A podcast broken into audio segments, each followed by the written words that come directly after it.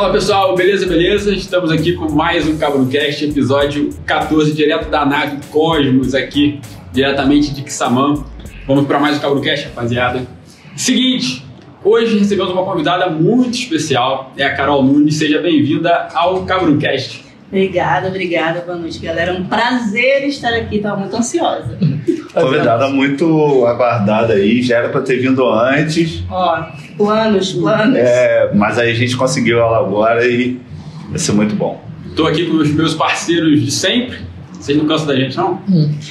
Agora tem toda semana, galera. Vocês Vini vão ter que aguentar. Vini Peçanha, tudo bem, Vini? Beleza, beleza. Gabriel Costa Beleza, pessoal? Boa noite. e os nossos bastidores aqui hoje com Uma produtora, Produtora muito especial. especial, né, cara? Eduarda Eduarda. Costa. Beleza, vamos lá, vamos começar? Bora. Quem manda primeiro aí pra. Os patrocinadores. Ah, Tem- temos patrocinador. Seguinte, né? O Cabrocast tem seus patrocinadores e um deles, né, é o RL iPhone aqui, Bravo. diretamente de Samam, bravo, né? Do do Ramonzinho. iPhone.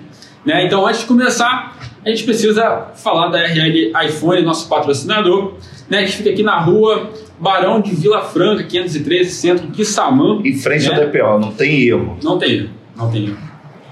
É, os melhores acessórios do seu iPhone, vocês podem encontrar então capa, película, capa de impacto, película de alta resistência, carregadores homologados da Apple, carregadores MagSafe, fones de ouvido com fio, sem fio, e ele trabalha também com manutenções de iPhone. É Isso, é isso Né? mesmo. Quem já deixou o iPhone lá para Hum. Eu ainda não precisei, não. Tô com o velhinho lá. É, Eduardo já trocou bateria, já, já. Já? tá mais do que Ah, então, comprovado certo. que o cara é brabo. Ele é brabo, ele é brabo. Isso. Eu tô com o velhinho lá, vou ter que passar lá, tá Eu bravo? também, eu também.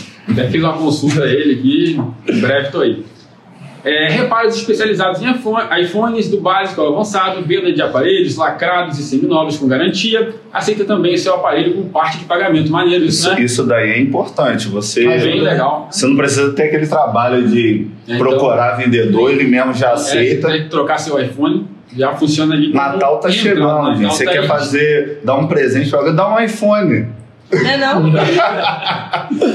Inclusive, alô, Natalina. Ó, estão vendo de aparelhos Sentiu indireto aí? Sentiu pra alguém? Pra alguém? De repente aí, quem tá assistindo, Vai que. E também temos, temos, obviamente, as formas de pagamento. À vista, cartão de crédito, débito e Pix. Falou em iPhone, falou em iPhone. Hum. O seu lugar é na RL iPhone. Sigam também no Instagram, rapaziada, para dar uma moral. Arroba rliphone.br. exatamente, todo dia ele tá lá nos stories dele, fazendo a graça dele. O cara é gente boa demais, então segue lá. E, Carol, Vamos começar agora. Vamos né? começar? vamos começar. Bora, tô pronta, eu acho. Acho. Essa daqui é pra enlouquecer minha sogra. Ela estudou comigo. É, é mais uma das uma. 500 pessoas que estudou comigo. E eu me lembro que lá no ensino médio, né? Você já começou, você começou organizando festa, como é que foi? É verdade. Você foi lá. Lá- lá Gente, atrás. que isso? Fiz o dever de casa. É, não, verdade. É, Essa parte é real. É, uns 14 anos. Por aí, por aí. eu comecei a fazer decoração de festa, né? Eu gosto muito dessa parte do eu fazer e tudo mais. E aí envolvia todo mundo, né? Comecei a fazer decoração mesmo. Tipo, eram festas com sei lá quantos mil balões. E, e na verdade foi meio que junto. A Já questão da- começou é, fazendo algo com a de confeitaria. confeitaria. isso. Eu acredito que a confeitaria veio um pouquinho antes, porque foi quando eu comecei a ver as coisas do meu aniversário de 15 anos. Eu falei, caraca, isso Que é festa. maneiro. Tu lembra, né? Pô, saudade. espaço esses dias. Nunca mais fui- convidado para o aniversário de 15 anos. Que tá com doideira. 30, né? É, não, não Mas acabou, né? É, isso aí, já, já deu. Mas eu comecei a ver as coisas do aniversário. Falei, pô, maneiro esse negócio de confeitaria, de bolo, de doce. Aí comecei a me interessar. Logo depois, minha irmã ficou grávida. E aí veio a oportunidade, né? Falei, pô, vai ter um neném, vou começar a fazer bolo, testar pra família, né? E aí, Puxa o microfone. É, mais, um, mais, mais pertinho um pouquinho. Aí. tá bom. Isso, agora sim. E aí, meio que foi junto. Eu comecei a fazer os bolos e comecei por conta do um aninho da Maíra, a fazer as decorações também. E aí fiquei um tempo, né, até a gente se formou, terceiro ano e tudo mais. E aí, como eu fui fazer faculdade, não dava para conciliar e deixei. Mas fazia, pegava as festas e fazia completo, sabe? Fazer decoração, fazer bolo.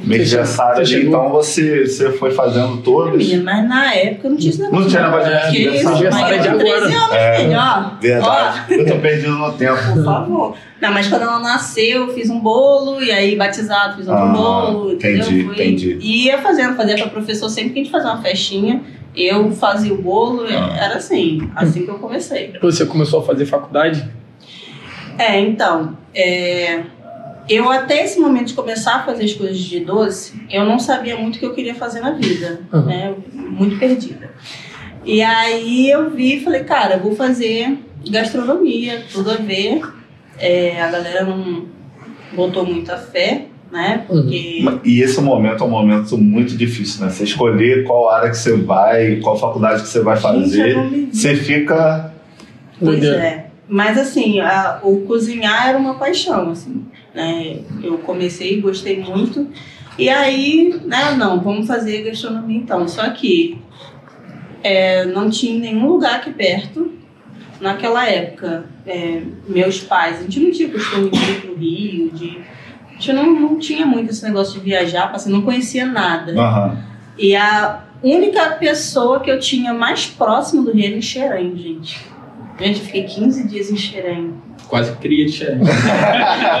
Gente, mas é, eu demorava o mesmo tempo, porque se eu saísse de Quissamã ir É É bem longe, né? É longe dessa. E é, a Avenida cê já Brasil chegou aí, né? lotada. É, Você entra Magé ali, depois de Magé. Vai longe. embora. Longe, pois é, longe. muito longe. Mas eu comecei é, a fazer a faculdade porque eu gostava muito, muito, muito mesmo. Eu não me via fazendo outra coisa. E não tinha, não, não tem uma faculdade de confeitaria. Aham. Então, o mais próximo era fazer a gastronomia mesmo. Mas você começou então já a faculdade de gastronomia mesmo, então né? Isso, você não chegou. sim. Já foi, foi É, direto. eu fui direto. Eu não... E na faculdade de gastronomia você já sabia que sua área era confeitaria. Sim, sim, eu fui fazer a faculdade para que eu tivesse uma formação. Aí como que é? Dentro da faculdade tem uma, uma matéria sobre confeitaria? isso? Tem. Confeitaria 1, confeitaria 2. Não, então, tem um período de confeitaria, né, com matéria de confeitaria, só que é totalmente diferente do que eu faço, do que eu Uhum. trabalhava, que eu continuei trabalhando, porque a, a faculdade, ela tinha uma integração com uma escola francesa. Então, é a base de patisserie, panificação, era junto, padaria e confeitaria. né? Então, assim, não é nada do que eu faço hoje, artístico, bolo, tá? não tinha Aham. nada disso. Era fazer pão, fazer as bases francesas, essas coisas. Mas, assim, que trouxe Base, né? bagagem. É. Mas não é nada que eu use no meu dia a dia. E se, e se você desde nova assim, já fazia bolo, como que foi? Assim, é, dom? Ou você tinha feito algum curso? Ou... Não, então, ficava pesquisando uma coisa ou outra. Na, na época era revista, né, gente? Nossa. Olha, tá entregando a idade. É, na época era revista. YouTube ainda não tava, Não. tava bombando, As- sabe? Senão teria tu- tudo ter sido mais É, Mais fácil, né? É o que eu falo para as minhas alunas hoje, gente. Tem que aproveitar, porque na minha época não era assim. Né? Você fazia aquele monte de teste, olhando coisa em revista e pasta americana era um bicho de sete. Nossa senhora, meu Deus do céu, eu apanhava muito. Mas foi, foi assim. Eu não consigo nem explicar muito bem. Parece que é dom mesmo, Uhum. sabe? Porque o negócio foi, foi Foi indo, foi indo. E lá no Rio, você- a faculdade foram quatro anos, Então, não. É, dois anos e meio. dois anos e meio. E era. chama tecnólogo, né? ah, Mas sim, sim, sim.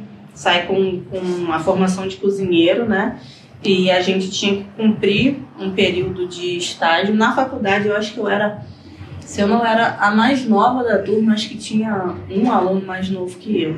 né? Tinha, começou com aquele monte de gente. Né? É, Vai toda toda turma de faculdade é assim, Vai né? passando os períodos, deu aquela Vai funilada. dando aquela enxugada. Isso, mas é, foram dois anos e meio e logo no início, assim, eu fiquei, acho que um semestre, logo depois eu comecei a estagiar, então era assim, Uhum. puxado e contava como carga também para a faculdade. Você estagiou onde?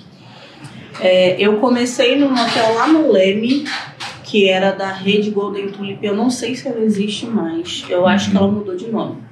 E a gente tinha que cumprir, como era uma faculdade de gastronomia, tinha que cumprir um período, pelo menos três meses de estágio na cozinha quente. Horária, Então, né? É. É. Lá eu trabalhei na cozinha quente. Mas ah, o chefe sempre me dava a oportunidade de fazer a parte de confeitaria também. E aí, quando eu completei esse que eu tinha que fazer na cozinha quente, eu fui para a mesma rede, só que é, lá em Copacabana, na parte de confeitaria. E aí, nesse período, você tava morando no Rio? Fui morar no Rio, então morei em Xerém, né? Ah, 15 essa parte agora. Outro desafio também, a galera que é daqui de Samã sai pra, E ainda mais novo. pra né? morar no Rio novo, né? A Eu me experiência. arrependo, sabe por quê? Dos primeiros seis meses que eu não saí de casa. Gente, eu morava a duas quadras da praia, em Copacabana.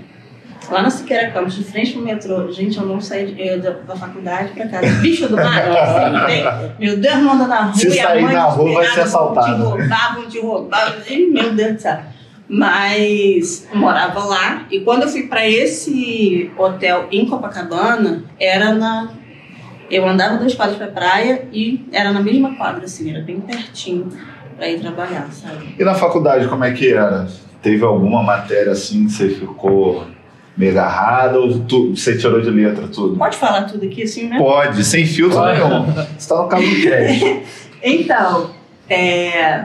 ah, eu nunca fui boa em matemática, gente. Desculpa. Tamo junto nessa aí, né? Todo mundo. Pensei que era só eu.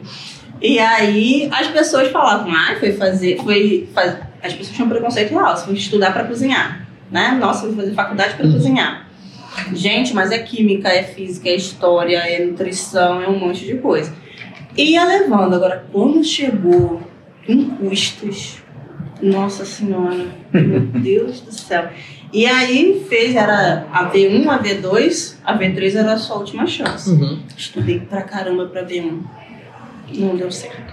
Estudei pra V2, não deu certo. A V3 era a segunda depois da exposição.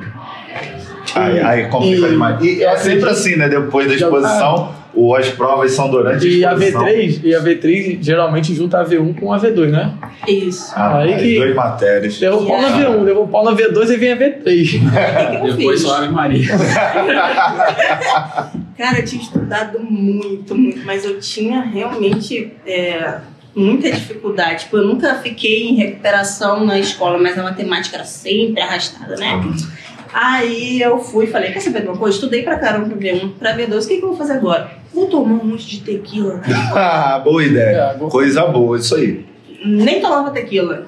E tinha trago uma amiga de Piabetá pra passar a exposição comigo, que tava na mesma merda que eu. Parceria, isso aí, né? Tá na merda, todo mundo fui. junto. Cheguei na Avenida, na Avenida Brasil, na Presidente Vargas, onde era Estácio. Atravessei aquela passarela de bota, calça, do jeito que eu saí daqui. Que momento, né? Direto. filmado isso. Com a mala, porque eu ia direto, pegava carona, enfim, ia direto pra faculdade, pra, nem sempre dava pra ir em casa. Cheguei na faculdade, assim, meio zonza, fiz a prova, passei, mas a menina não passou. Ah. Ela deve ter tomado pouca tequila. Com peso na consciência, não, cara. Que isso? É, gente, ali, tava ali cada um por si. Eu fiz a minha parte, levei ela junto comigo. É. Mas foi a única matéria realmente que deu o BO. Mas deu tudo certo no final, não é Com mesmo? certeza. Hoje tem faculdade de gastro- gastronomia aqui por perto? Tem Friburgo, se eu não me engano. Na- na é, o mais, né? é o mais perto. Eu acho que é. E eu acho que é o mais perto. Então é bom também o pessoal que, que quer fazer a faculdade também, tá escutando essa história aí, pra saber um pouquinho também, né? Como que. é, quais matérias são, né? É. Como é que é. Isso aí, é porque a galera pensa que é só, só cozinhar. Não é? Tem um momento, Não, né? Se você ir pra cozinha mesmo. O só cozinhar pra mim é difícil pra caramba. É, É o mais difícil, né? É. e aí é difícil mesmo. Com tá? certeza, Os com professores certeza. são bem rigorosos. Mas tem de tudo. Você estuda história, tudo, tudo, tudo. Real. O que a gente acha que não estudaria, a gente estuda. Eu entrei, eu entrei na faculdade assim também, sabia? A gente entra com a cabeça, acho que a gente é muito novo, talvez a gente não tá nem. Cara, ah, fazer faculdade de educação Vai ser tranquilo. jogar bola ali. É. Doideira, cara, é muita doideira. Você estuda muita coisa. Primeiro período da faculdade eu peguei, tipo assim, anatomia, não sei, cara, minha cabeça Depois. Explodiu, né? A gente, eu acho que é muito novo, sei lá. Tem muita gente que erra, troca depois, né, amigo? É, Ah. graças a Deus, né? Imagina eu, advogado, Pedro, advogado. Não dá, né? Ele, ele foi. A gente estudou junto, né? Pela 32 segunda vez, eu vou contar essa história nesse aqui. estúdio você É, nesse estúdio aqui É. ainda é novidade. Nós dois estudamos juntos, né? Lá na. É, lá na. fazendo direito. Aí a gente durou ainda muita coisa, né? Cinco períodos. Aí ele foi pra história e agora eu tô no jornalismo. Cara, você fez cinco períodos. Fiz cinco períodos. Inacreditável também. Eu também, eu também tô nessa aí. E ainda bem que desistiu, né? Porque provavelmente isso aqui não estaria acontecendo agora. Com certeza não, né? Estaria num escritório de advo- advocacia, né? Mas uma coisa, durante a sua faculdade você já sabia ali que, que ia vingar, que ia dar certo? Ou você ficou. Então, eu já. Não é que eu sabia, mas eu queria. Mas assim. é, Eu queria, eu gostava do que eu fazia e no início eu conseguia vir mais pra cá, né, pra Kissamã. E aí eu conseguia conciliar, é, pegar encomenda. né? ah, durante a faculdade, então Isso. você já Teve um estava período. Primeiro período eu não fiz é, estágio. Quando eu comecei a fazer estágio e depois que eu comecei a trabalhar e fazer a faculdade, que não dava mais. Uhum. Então ali eu sentia que era aquilo que eu queria fazer, entendeu? Então não tinha muito esse negócio, ai meu Deus, vai dar certo, não, é isso que eu quero fazer. Aham. Entendeu? E fui. Era assim. E as coisas foram acontecendo. E quando você termina a faculdade, você não volta para Xamã direto? Como é que foi? Então, porque no período de faculdade, passei pelos estágios e comecei é, a trabalhar como confeiteira mesmo, na inauguração de um restaurante que chamava Paris 6. Hoje eu acho que mudou o nome. Chamava Paris 6, perdão. Paris Gastro, é porque Paris Gastro. Chamava Paris Gastro. já pôs. Calma aí, já ia para tudo. Não, chamava Paris Gastro lá no, no Palacete, no na Julieta de Serpa, né? Na, no Flamengo. E aí Mas eu era um fui... lugar muito bonito, eu lembro de fotos Sim, lá. não, é, é um lugar que a maioria das pessoas que frequentam são artistas. E aí eu fui chamada para inaugurar na parte de confeitaria essa parte do restaurante, porque é uma casa cultural, tem ah, chá da tarde com peças e Ah, tudo mais. legal, bem legal. E aí eles abriram esse restaurante e eu fui chamada para poder é, ficar né, nessa parte de confeitaria. Na parte da noite, a maioria das vezes a chefe não estava, quem ficava era eu. Então, é, fiquei trabalhando lá. Quando. E eu sempre fazia assim, gente. Eu nunca tive vontade de trabalhar porque é totalmente diferente a confeitaria de um restaurante, de um hotel, do que eu faço, do que eu gostava de fazer, né? E também era muito preconceituoso, porque era muito homem. A mulher, naquela. Hoje ainda também é difícil, mas. A gente, eu, com o Eduardo, a gente estava vendo Masterchef, tem, tem muito dessa crítica, né? Você sentiu isso então? Sim, com certeza. Ainda mais nova, né, gente? Eu entrei na faculdade tinha 17 anos. Então, as pessoas tinham muito preconceito, era, era bem estranho. Trabalhei lá por um tempo. Isso era qual ano? Agora eu te peguei. matemática não rola, né? Eu não lembro o ano, não. Mas você começou na faculdade em qual ano? 2012? Ah, entendi. Não. Não. É quando? Não. 2012. Sim, Eu- porque eu não, não. tenho. Ah, eu formei em 2012 no ensino médio. É, então. Então pode ser. É, Eu comecei em por aí. 2012, eu É. formei e logo fui. E, então era 2013, Ah. 2014 Por ali. Ah. É, isso aí, mais ou menos. E, e aí trabalhei lá, depois eu fui para outro lugar, fazia eventos né, com, com um chefe francês dessa, dessa unidade escolar da, da França, que era junto com a Estácio, né, que a formação é pela Estácio e por essa escola. E aí eu, eu, eu ficava três meses, gente, eu cumpria só o período de três meses, meti o pé. Porque eu Você queria já tinha o seu foco ali, né? Uhum. e porque eu queria aproveitar o máximo que eu pudesse cada lugar. lugares. Então eles Ah. sempre queriam contratar e eu meti o pé. Falava, não, agora eu vou para outro lugar, conhecer outro chefe, outra maneira de trabalhar. Pô, foi bem demais E nessa, os né, nessa, nessa E os estratégia. aí. estágios eram remunerados? Porque geralmente esses estágios de carga obrigatória nem Era. sempre é. Não é? É. É. É aquela coisa? Então, é outra coisa que eu coloquei na minha cabeça. Gente, até quando eu trabalhei, né, quando terminou a faculdade, eu, tra eu trabalhei no Softel como confeiteira. É, que hoje acho que também não chama mais Softel, enfim, mas lá na. Tá denunciando a idade toda hora. É, enfim, né? Faz parte. É, eu via que, além do preconceito em relação à mulher na cozinha, isso ajudava a não conseguir é, escalar muito. Então, assim, o salário era baixo. Às vezes eu fazia no final de semana com os bolos o que eu fazia no mês todo lá, Uhum. entendeu?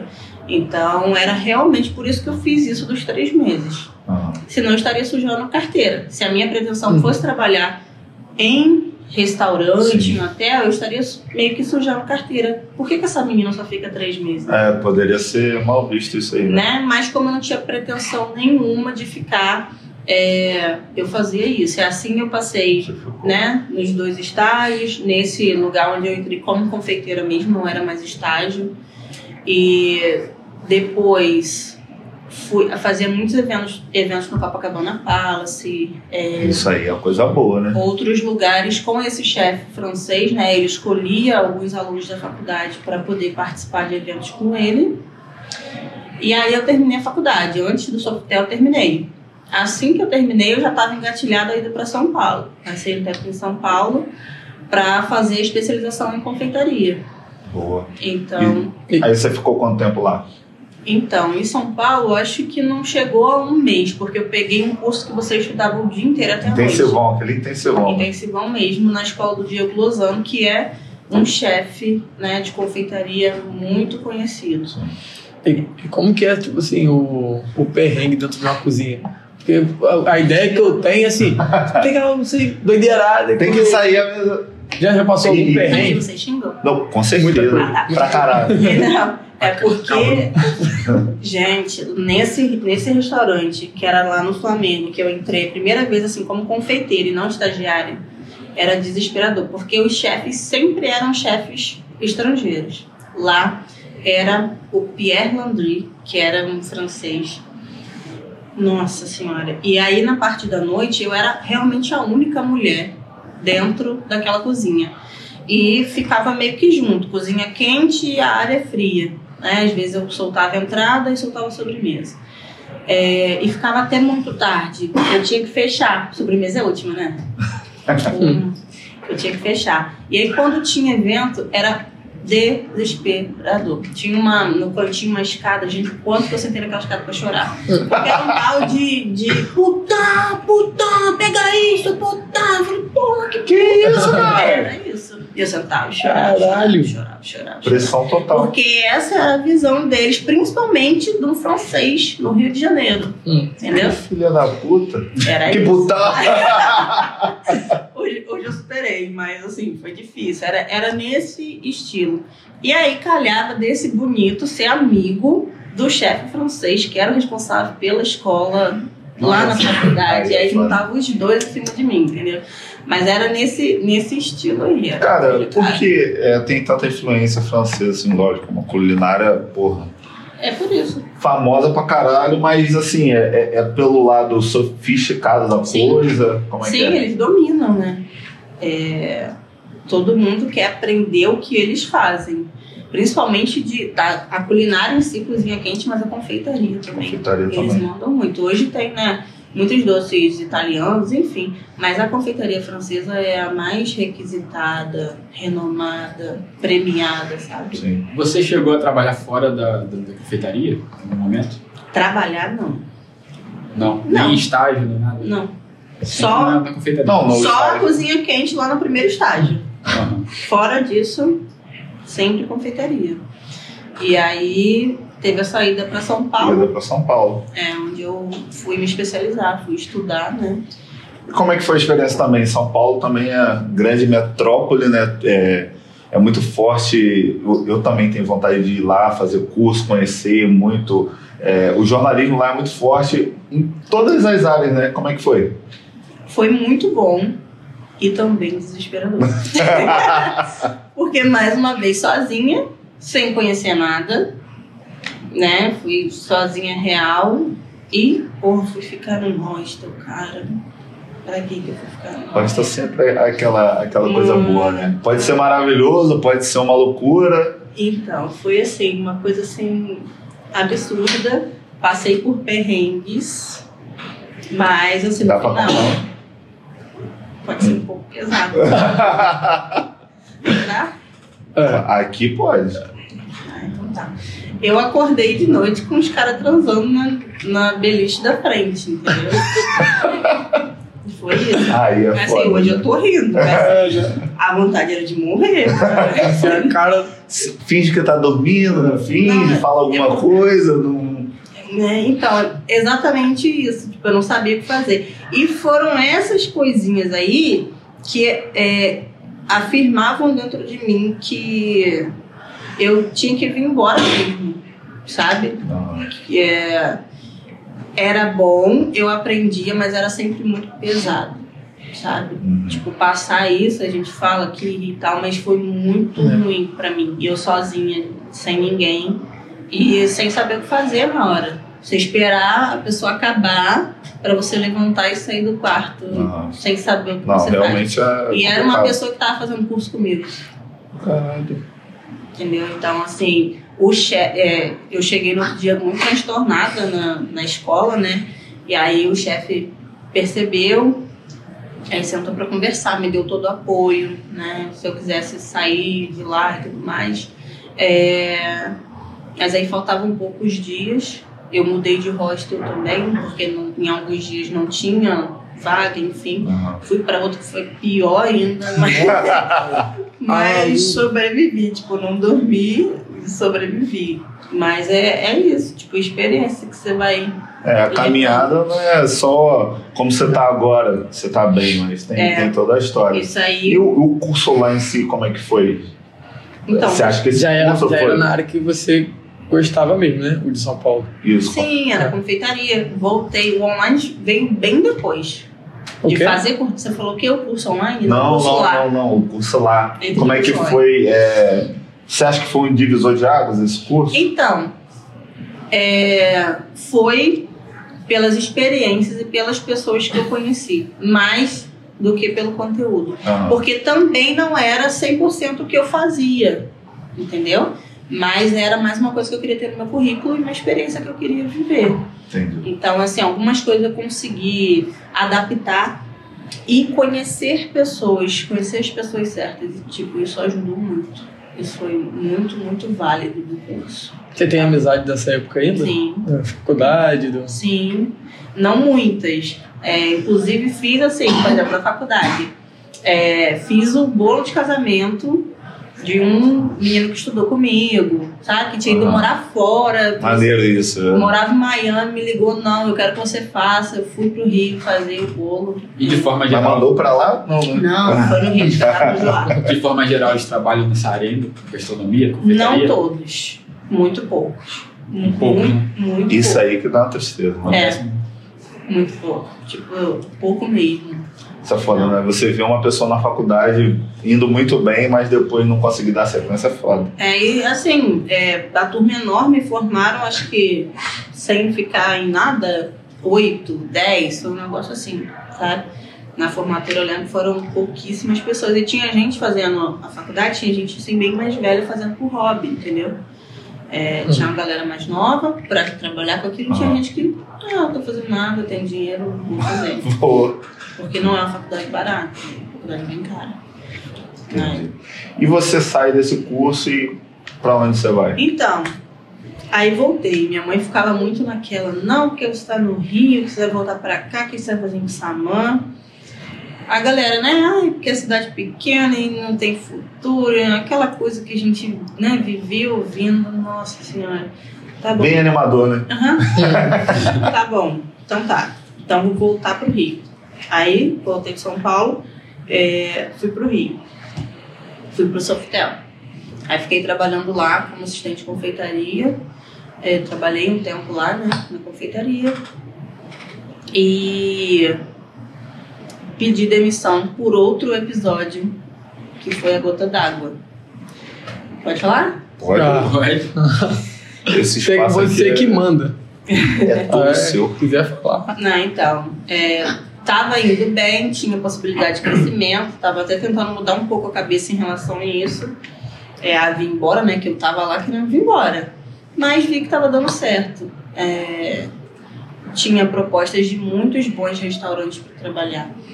Mas aí um dia, é, nessa, nessa confeitaria do Sofitel, tinha mais mulheres. Então era bem mais aconchegante e tudo mais de você ficar. Mas um dia indo, era horário de verão, e a gente tinha um evento e era, eu tinha que chegar bem cedo. Então ainda estava escuro, né? E eu no ponto de ônibus sozinha. E aí parou um cara é, de carro e mandando eu entrar dentro do carro. Que loucura. É, pois é. E aí foi desesperador, tipo, eu- as pessoas no Rio, não sei se em outros lugares também, mas tipo, você pede socorro, as pessoas nem olham pra você, né? Então ali eu falei, eu vou embora daqui. Eu não quero mais ficar aqui nem mais um segundo. Eu cheguei, no- entrei no ônibus, o ônibus logo depois chegou. Eu, eu, eu fingi que eu era um poste. O cara falava e eu fiquei assim. Mas ele, ele só falava, ele tentou te Ele sair tentou do me carro. beijar pelado. Caraca. E aí eu tentava, né, mandando eu entrar e eu, e eu fiquei assim, ó. Sem Eu reação nenhuma. É. Eu falei, eu não sou um poste, eu não sei. Eu não, A gente não sabe nem o que que passa, e aí eu chamava, É. tinha uns caras descarregando no, no Mundial, assim, e, tipo, todo mundo ignorava. De repente nem sabiam muito o que estava acontecendo. É. Enfim, aí cheguei no, no hotel e pedi demissão. Falei, vou embora. Liguei pra minha mãe e falei, eu não fico mais, vou embora daqui. Foi uma das coisas, né? é, Foi acumulativo. É. Muitos episódios, né? E aí eu ficava assim, gente, fica todo mundo lá em Kissamã falando, "Ah, tem que sair daqui, que é uma cidade pequena, que não vai ter futuro. Gente, tem gente que vai dar certo, mas tem gente que não, não é aquilo, sabe? E voltei para fazer as minhas coisas, que eu ganhava mais na tranquilidade de morar em Kissamã, entendeu? Então ali eu fico, pô, não tem necessidade de eu estar passando por isso. Eu conversei com pessoas que chegaram a níveis maiores, assim, dentro da confeitaria de hotel, de restaurante, Pô, o que eu fazia eu não mexo as minhas coisas, a pessoa fazia lá. Eu morando na minha casa, né? Tipo, na tranquilidade, perto da conforto, família. perto da família. Ah, não. E aí você sai de lá já com a ideia do ateliê. Então, não, é, minha irmã tinha casado, né, lá na, na época que a gente estava junto, então tinha um quarto vago. É, eu comecei a, a fazer as coisas no quarto da minha irmã. Mas fui juntando um bom tempo juntando dinheiro para fazer o ateliê. Né? Onde é o ateliê era um quarto de bagunça e um, um quarto onde meu cunhado cuidava de passarinho. E aí eu comprei tipo, a parte dele e tal para poder fazer, mas foi bem depois. Quando eu me formei, né, fui para São Paulo, né, voltei, um ano depois é, eu tive essa oportunidade de começar concurso. Então eu comecei a dar curso presencial. Foi antes de fazer o ateliê. Ah, sim, sim, sim. Eu comecei a dar curso. E como surgiu isso? A dúvida que eu tinha, tipo assim, qual foi o momento assim que você falou, pô, acho que eu vou dar curso e tem uma galera que vai Então, foi, foi realmente isso, a procura, sabe? te procurando É. muito. Não- Teve uma escola de Macaé que me procurou para começar a dar aula, né? E aí eu ia todo sábado, assim, quase que todo sábado, para poder dar aula. Montei alguns cursos, mas eu tinha eu tinha 21 anos, tinha me formado há pouco tempo. E as coisas que eu fazia, assim, poucas coisas eu aprendi em curso. Era muita coisa que eu ia fazendo. E, e aí eh, me chamaram eu fui ainda meio sem experiência, né? Tipo, as pessoas entravam na aula, quando via aquela menina. Mais uma aluna? É, mulher na minha cara, "Pô, você que é professora? Isso isso. É, pô, isso é muito louco. E Se aí você fosse apresentar o seu trabalho dentro da confeitaria, como você definiria o que você faz exatamente? Ih, meu Deus, pergunta difícil. É. Meteu essa do nada. É, gente, que isso? Decorei. Não, então, é, hoje é, eu me vejo fazendo duas coisas, né? A entrega de sonhos, o estilo de trabalho de bolo que eu faço hoje é realmente é, uma entrega de sonho. Aquela mãe que sonha com aquela festa, com aquele bolo. Os casamentos. É, então, eu pego mais no infantil. No infantil. É, porque Eu faço bolo exclusivo. Eu faço bolo exclusivo para você. Eu pego o convite da festa, como que vai ser a roupa do, do aniversariante para montar o bolo.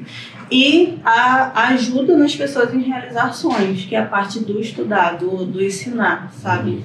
Do ter os Legal. alunos. E a gente ouve muito, né? Eu sempre ouvi que primeiro a gente come com os olhos, né? É. Na gastronomia. E eu acho que na área da confeitaria isso é mais ainda, né? Tem muito essa parte artística.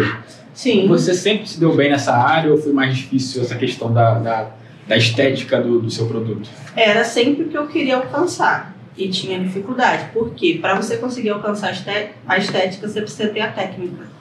Se você não tem a técnica correta para deixar aquele bolo perfeito, lisinho, para você depois chegar, desenhar, pintar, cara, não dá certo. Então eu sempre busquei isso. Eu não tinha. Gente, tem gente que fala: como que tu pinta o bolo? Porra, a tua letra era horrível. É horrível. até hoje. é horrível até hoje. Mas você vai desenvolvendo técnica. Então, Um trabalho incrível, né? então é técnica, treinamento, prática.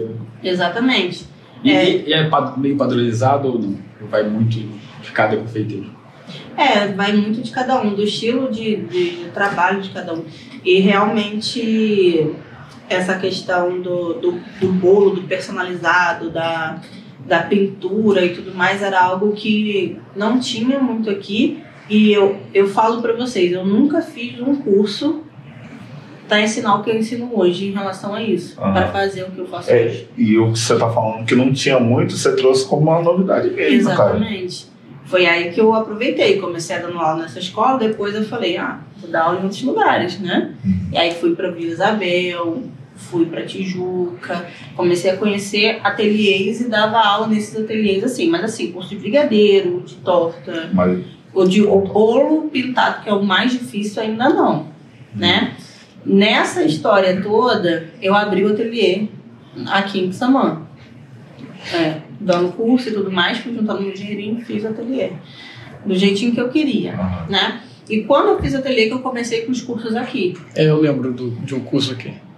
As pessoas falavam assim, gente, como assim tu vai dar curso aqui? Isso. vir fazer É. curso aqui? Gente, vinha gente do Rio, Da região toda. Santo, Macaé, Campos, Eu Rio das lembro- Ostras. pessoa de Carapebus aqui, Isso, Macabu. Muita, muita, muita. Vinha gente de tudo que é canto para fazer curso. E o ateliê, assim, ah, não é enorme, né? Então eu conseguia botar seis pessoas, no máximo oito, dependendo da temática que era, sabe? Do curso que era. E assim eu fui. Quando eu vi, eu tava dando muita aula aqui.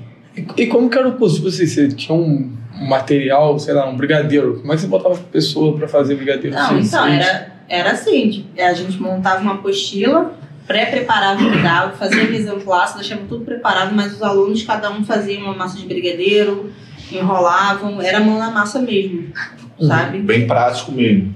É, E aí no final a pessoa tinha que produção, levava, fa- fazia da que você ensinou e, ganhava certificado, tinha tudo Legal. direitinho. e abrir aqui. Você dava aula em outros lugares, mas aqui você não teve medo da concorrência, não?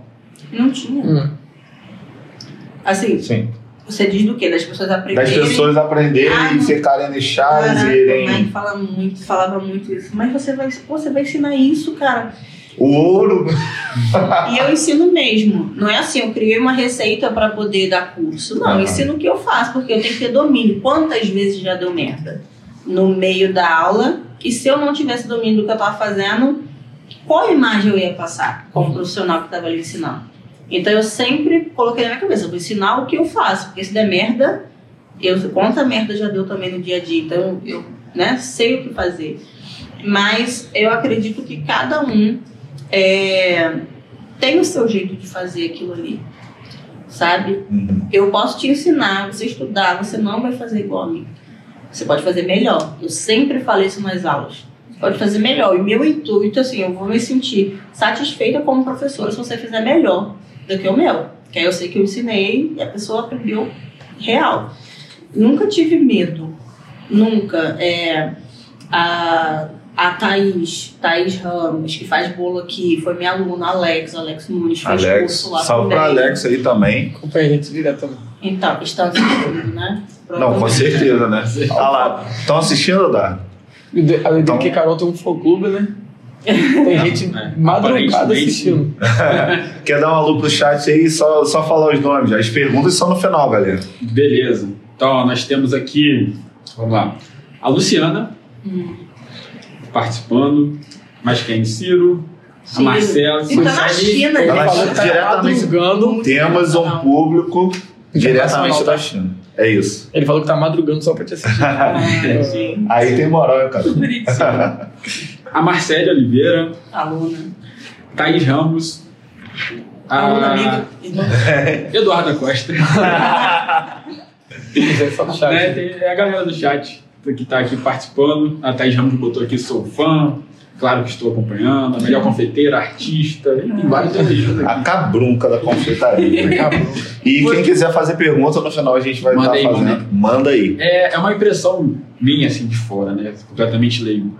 Mas tem muito na confeitaria, não sei se você surfa em cima disso, mas a questão da, da moda. Então teve o período do cupcake, teve o período do bolo de pote, teve o período... Como é que é isso pra vocês? Então, eu não sou muito de modinha. Uhum. Não curto muito, porque tem umas modinhas que não tem. Nossa, Não não, tem pé nem cabeça. Não, não, não, não me conformo. Então, assim, tem coisas que ficaram. Por exemplo, agora eu vou arrumar uma briga contigo. Porque não tem moda de bolo de pote. É. Bolo de pote não é moda. É eterno. Aham. Bolo de pote é estilo de vida, entendeu? Entendi. Inclusive, o curso que eu mais vendo é de bolo doce de pote. Esse, esse é o brabo? É. Então, galera, ó. Vai a lá. nossa próxima turma, porque a gente faz lançamento. Pode fazer o lembra? aí. Ah. Eu lembro, tipo assim, a rua da casa de Carol, assim, é calma, né? Lá no canto. Pô, aí 5 horas retirada do bode de pod. É mais de 30 carros estacionados, eu que tá dando festa aqui na frente. Sempre nos lançamentos eu falo sobre isso. As pessoas ficam com aquele negócio, ah, mas vai dar pra começar porque eu moro em cidade pequena. Eu falei, gente, eu dei meu jeito. Eu anunciava no Facebook, no Instagram. A galera tinha vezes que media sol quente, tava fazendo fila na minha porta. Atendia no interfone, você, a porta da geladeira aberta. Eu Você parava, ia lá na Já frente, entregava, dava troco, voltava. Se virava, entendeu? Uhum. É, então isso aí aconteceu também quando eu voltei. Eu dava aula, eu produzia, eu fazia as prontas entregas. Com, com isso aí que eu juntei a grana para fazer o ateliê. Sim. Então, assim, foram muitas coisas em paralelo. Quando eu comecei o ateliê, que as alunas ficavam naquele negócio louco de vai que seja doce. Esse, Aí, esse momento aí. é. Tá Foi, foi, foi então com o Ateliê ateliê já já aberto. aberto, Já dando curso. curso direto. e a galera começou. encomenda. E assim o que, que aconteceu? É, eu sabia que a nossa cidade é realmente a gente tem um público menor em relação à festa e tudo mais né? Então eu comecei a, a fazer os testes dessa questão do bolo pintado para eu atingir o público que eu queria que era a galera que tinha grana de Macaé Aham. então, é, foi tudo meio que ao mesmo tempo. As pessoas começaram a me conhecer para querer fazer o curso comigo, para começar, porque me viam nas grandes festas em Macaé e a galera ficava, gente, essa menina da onde que é essa menina? Por que, que ela que faz esse sabor? bolo? Como é que ela faz esse bolo? Como é que ela pinta no bolo? Como é que eu fazia vídeo jogando Isso é bolo foda pra pra cima? caralho, né? É, tinha vídeo jogando bolo pra cima, né? Que o bolo blindado, estruturado, tipo, por dentro tinha cinco camadas de recheio molhadinho, mas eu pegava o bolo, jogava o bolo de cabeça pra baixo. E o povo ficava assim, O que, que tá acontecendo? o que que houve? Eu tô aqui tentando imaginar. É, você imagina a cena. Era isso. E aí, com essa visibilidade de estar nas festas, as pessoas foram me conhecendo e vieram para curso. Nisso que eu comecei a ter mais alunos, as- os alunos ficavam. E eu mantia ateliê, São Gonçalo, no ateliê da Carol, uma amiga minha. É, Tijuca, no Segredo do Bolo. Tijuca, no outro ateliê. Vila Isabel. Então você fazia esse circuito de curso. Sim. Só que aí, como a galera começou a me procurar muito aqui, eu focava um pouquinho mais aqui. E lá também as pessoas pediam muito para os ateliês para que eu fosse. Então eu ia para ficar uma semana Uhum. fazendo curso, assim. É, fazia muito dinheiro fazendo curso. Muito. Eu ficava fora de casa mas era lotava turmas e eu, esses ateliês tinham mais capacidade do que o meu. Então era sempre assim, é uma porcentagem para você, uma porcentagem Aham. para o ateliê. E, Ateliês maiores, né? Grande, é. Rio de Janeiro e tal. e aí, nisso, os alunos começaram, não vai que seja vocês estão Tem que ir lá. Deus me livre que eu vou. Gente, eu na calma da minha vida, tendo meu tempo pra fazer meu bolo, eu vou pra lugar nenhum que o povo ficar cronometrando o tempo pra entregar o negócio. Eu tô louca agora. Bora, bora. Não, não vai. Aí teve uma aula que eu dei, eu não lembro se foi em Macaé, se foi no Rio. Enfim, o povo azul criou tanto a minha cabeça que eu cheguei, fiz a inscrição e esqueci. Esqueci mesmo. Passaram-se, Mas é, fazer pela internet Pela mesmo, não mandar nada, não, não. Normal, tranquilo. fiz a inscrição. Cara, passaram-se muitos E meses. como, e como que era a inscrição? Você tinha que mandar alguma coisa, currículo? É, você, você preenchia um formuláriozinho no site do GNT. não. Ali você já falava alguma coisa assim, ah, vou fazer tal doce, vou fazer tal coisa ou não? Não precisava? Do que? Nesse Não, primeiro, não, não. Nesse não. primeiro só. Não, só você está se candidatando Aham. para aquilo ali. E aí, nesse auge do povo falando, né, eu peguei, faz, fiz, mas esqueci, meio, esqueci de verdade, porque demoraram muitos meses para eles poderem mandar um e-mail. Eu esqueci. Aí, um belo dia, tô lá na minha rotina, abro meu e-mail, e-mail que você foi selecionado para a próxima fase. Eu, oi. Gente, meses. meses mesmo, assim, quatro, cinco meses tinham passado. Falei, mentira, isso é spam. Isso é Abri, fake. abri, aí tinha lá, segunda fase, tinha que marcar tal dia, não sei o que, era enviar um vídeo, fazer não sei o que. Olhei pra minha mãe e falei, vou fazer essa bosta, vamos ver o que, que vai dar. Aí fui, tá, tá, você foi selecionada para a próxima fase. Falei, mentira. Aí você tem que escolher uma pessoa para ir com você. E aí você vai passar por uma entrevista da nossa equipe. Aí tinha que gravar um vídeo, minha irmã, coitada, foi você que vai comigo. Bota a irmã namorada também. Vai, você que vai comigo. Então tá, coitada.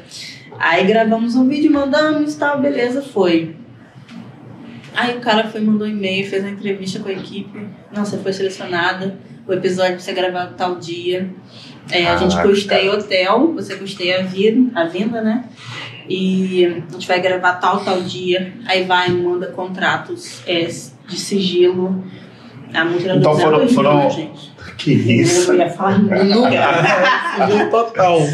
Foram, foram o quê? 200 Três- mil. Só isso só. Fora Danos Moraes. Danos Moraes também. Se você, se você vazasse que você ia pra esse episódio. E, e foram o quê? Foram três etapas.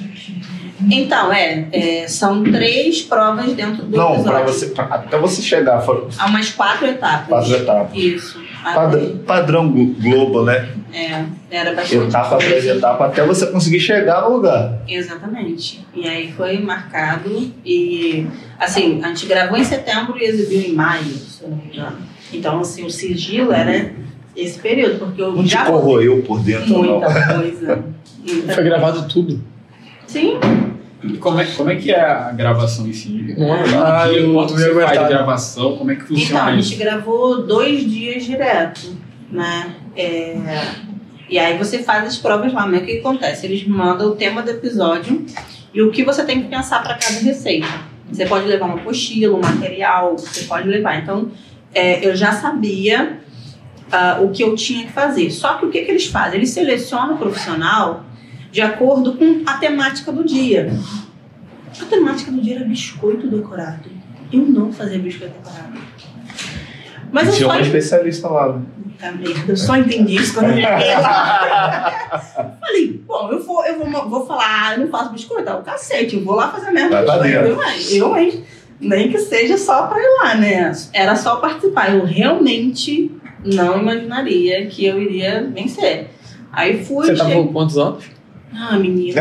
Mas esse era. É o que isso, gente? A galera Sei focou na idade, né? É. 22, 23? Ah, muito nova aí. Já chegar no programa. É. Programa assim muito maneiro, né, cara? Mais ou menos isso aí. aí fui, cara, cheguei lá, as duas outras concorrentes eram profissionais de biscoito. Falei, ah, Especializadas. Ah, Não é possível, cara, eu vim passar uma vergonha muito grande. Só que eles já falaram, a primeira prova, você leva um cartão de visita, você leva um doce pronto, você tem lá um, um tempinho pra finalizar, se você quiser. A segunda prova é uma- um doce em travessa. E a terceira prova era o biscoito decorado. E o tema era os três ursos, cachinhos dourados. Aí eu fiz os testes, né? Falei, o que, que eu vou levar de cartão de visita? Daqui para São Paulo. Pô, vou levar um bolo. Dane-se, vou fazer um bolo nesse estilo, blindado, pintado. Pintei uma, uma vitrine de confeitaria no bolo todo. Botei ele dentro de uma necessaire.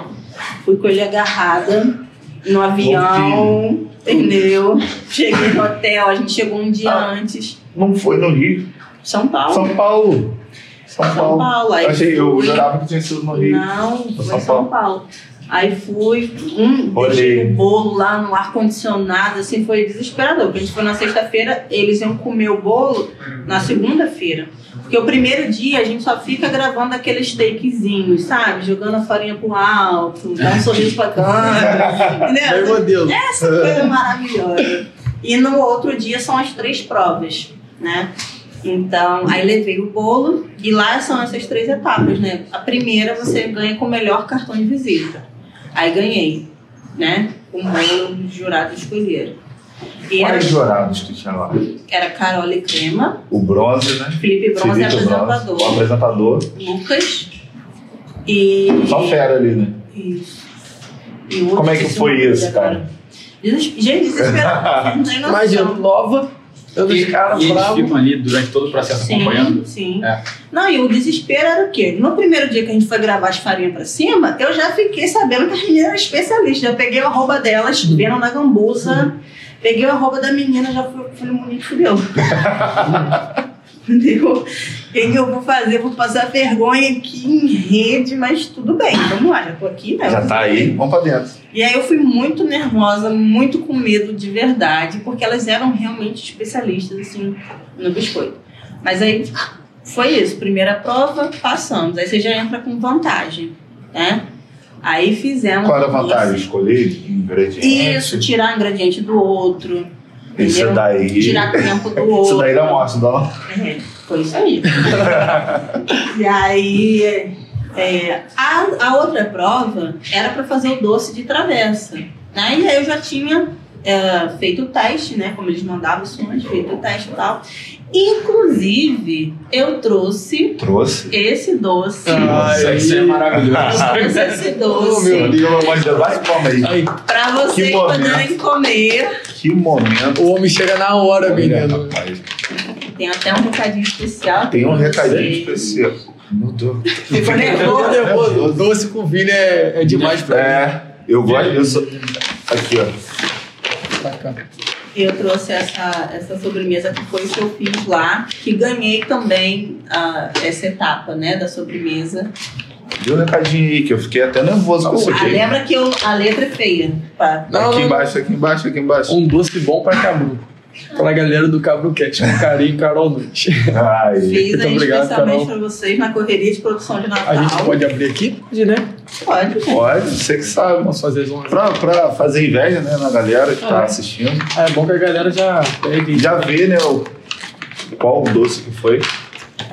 Tira o laço, abre o laço. Ah, tem um grão aqui também. Tem grampos. Ah, E aí eu trouxe o doce que foi a segunda prova e a gente ganhou também. Passou para a terceira fase como confeiteira mais doce, que é o que eles chamam. Né? E aí já tinha sido a segunda fase e a segunda vitória.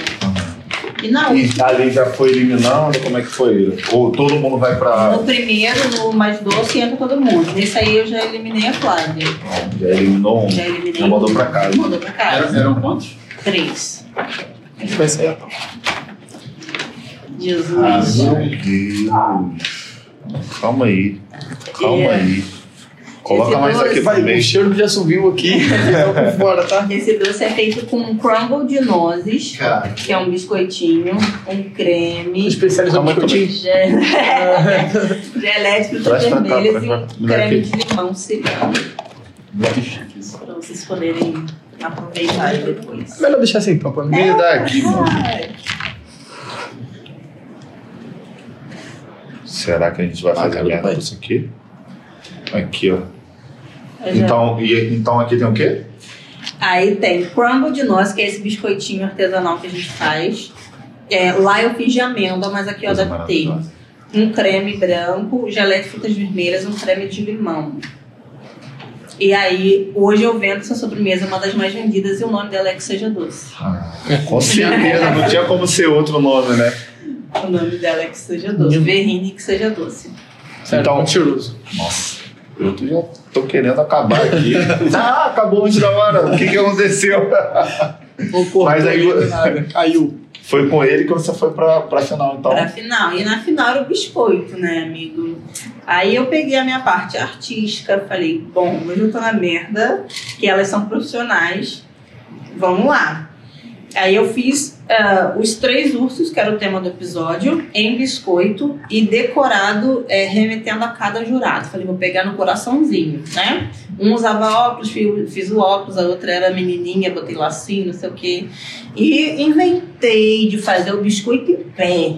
Porque o biscoito deitar pra quê, né? Vamos fazer o biscoito Vamos em pé? inventar moda. Fazer um Vamos... biscoito. Eu tô com duas pessoas. Não, aí no caso só tinha mais uma, né? Uma que é super foda em biscoito. Vamos fazer um biscoito em pé. Porque o biscoito não ficava em pé. Nossa, era desesperador. Isso que eu ia falar. Quanto, tempo era- pra fazer isso? Ah, era assim, em 30 minutos, uma hora, Ah. era, era coisa assim. E eu aqui no episódio foi muito engraçado, porque eles, eu falei baixinho, mas o microfone, né, gente? Né? Ah, agora é engraçado, né? É, biscoitinho, fica em pé, pelo amor de Deus. E eles botaram isso bem. E deu certo, ganhei, levei a, a vitória do programa. E aí no final a Carol até falava que era muito raro, era a primeira do, do- da temporada que ganhava todas as provas. Eu mesma não tinha percebido que eu tinha ganhado todas as provas, né, entendeu? Ganhei todas as provas. E aí a gente já volta, eu trouxe o troféu, por isso o sigilo, que você já vem embora. Pode. É, dá um. É a medalha da minha irmã, que medalha, sofreu comigo, O troféu do que seja doce e o troféu. do GNT. Direto do GNT. Bravo, bravo. ver e pegar na câmera? Dá, dá. E aí eu ganhei também uma batedeira muito maneira. E como eu sou cagada, na, quando foi pra mandar a minha batedeira, que aí eu vim embora com troféu e tudo mais, passou um tempinho. Pra mandar minha batedeira, eu tinha acabado a batedeira que era. Eles me mandaram outra, depois me mandaram outra. Entendeu? Então eu ganhei duas batedeiras e o troféu. E aí foi isso, deu uma, uma visibilidade ali maior e foi uma experiência muito, muito Imagino. Muito bacana. Você...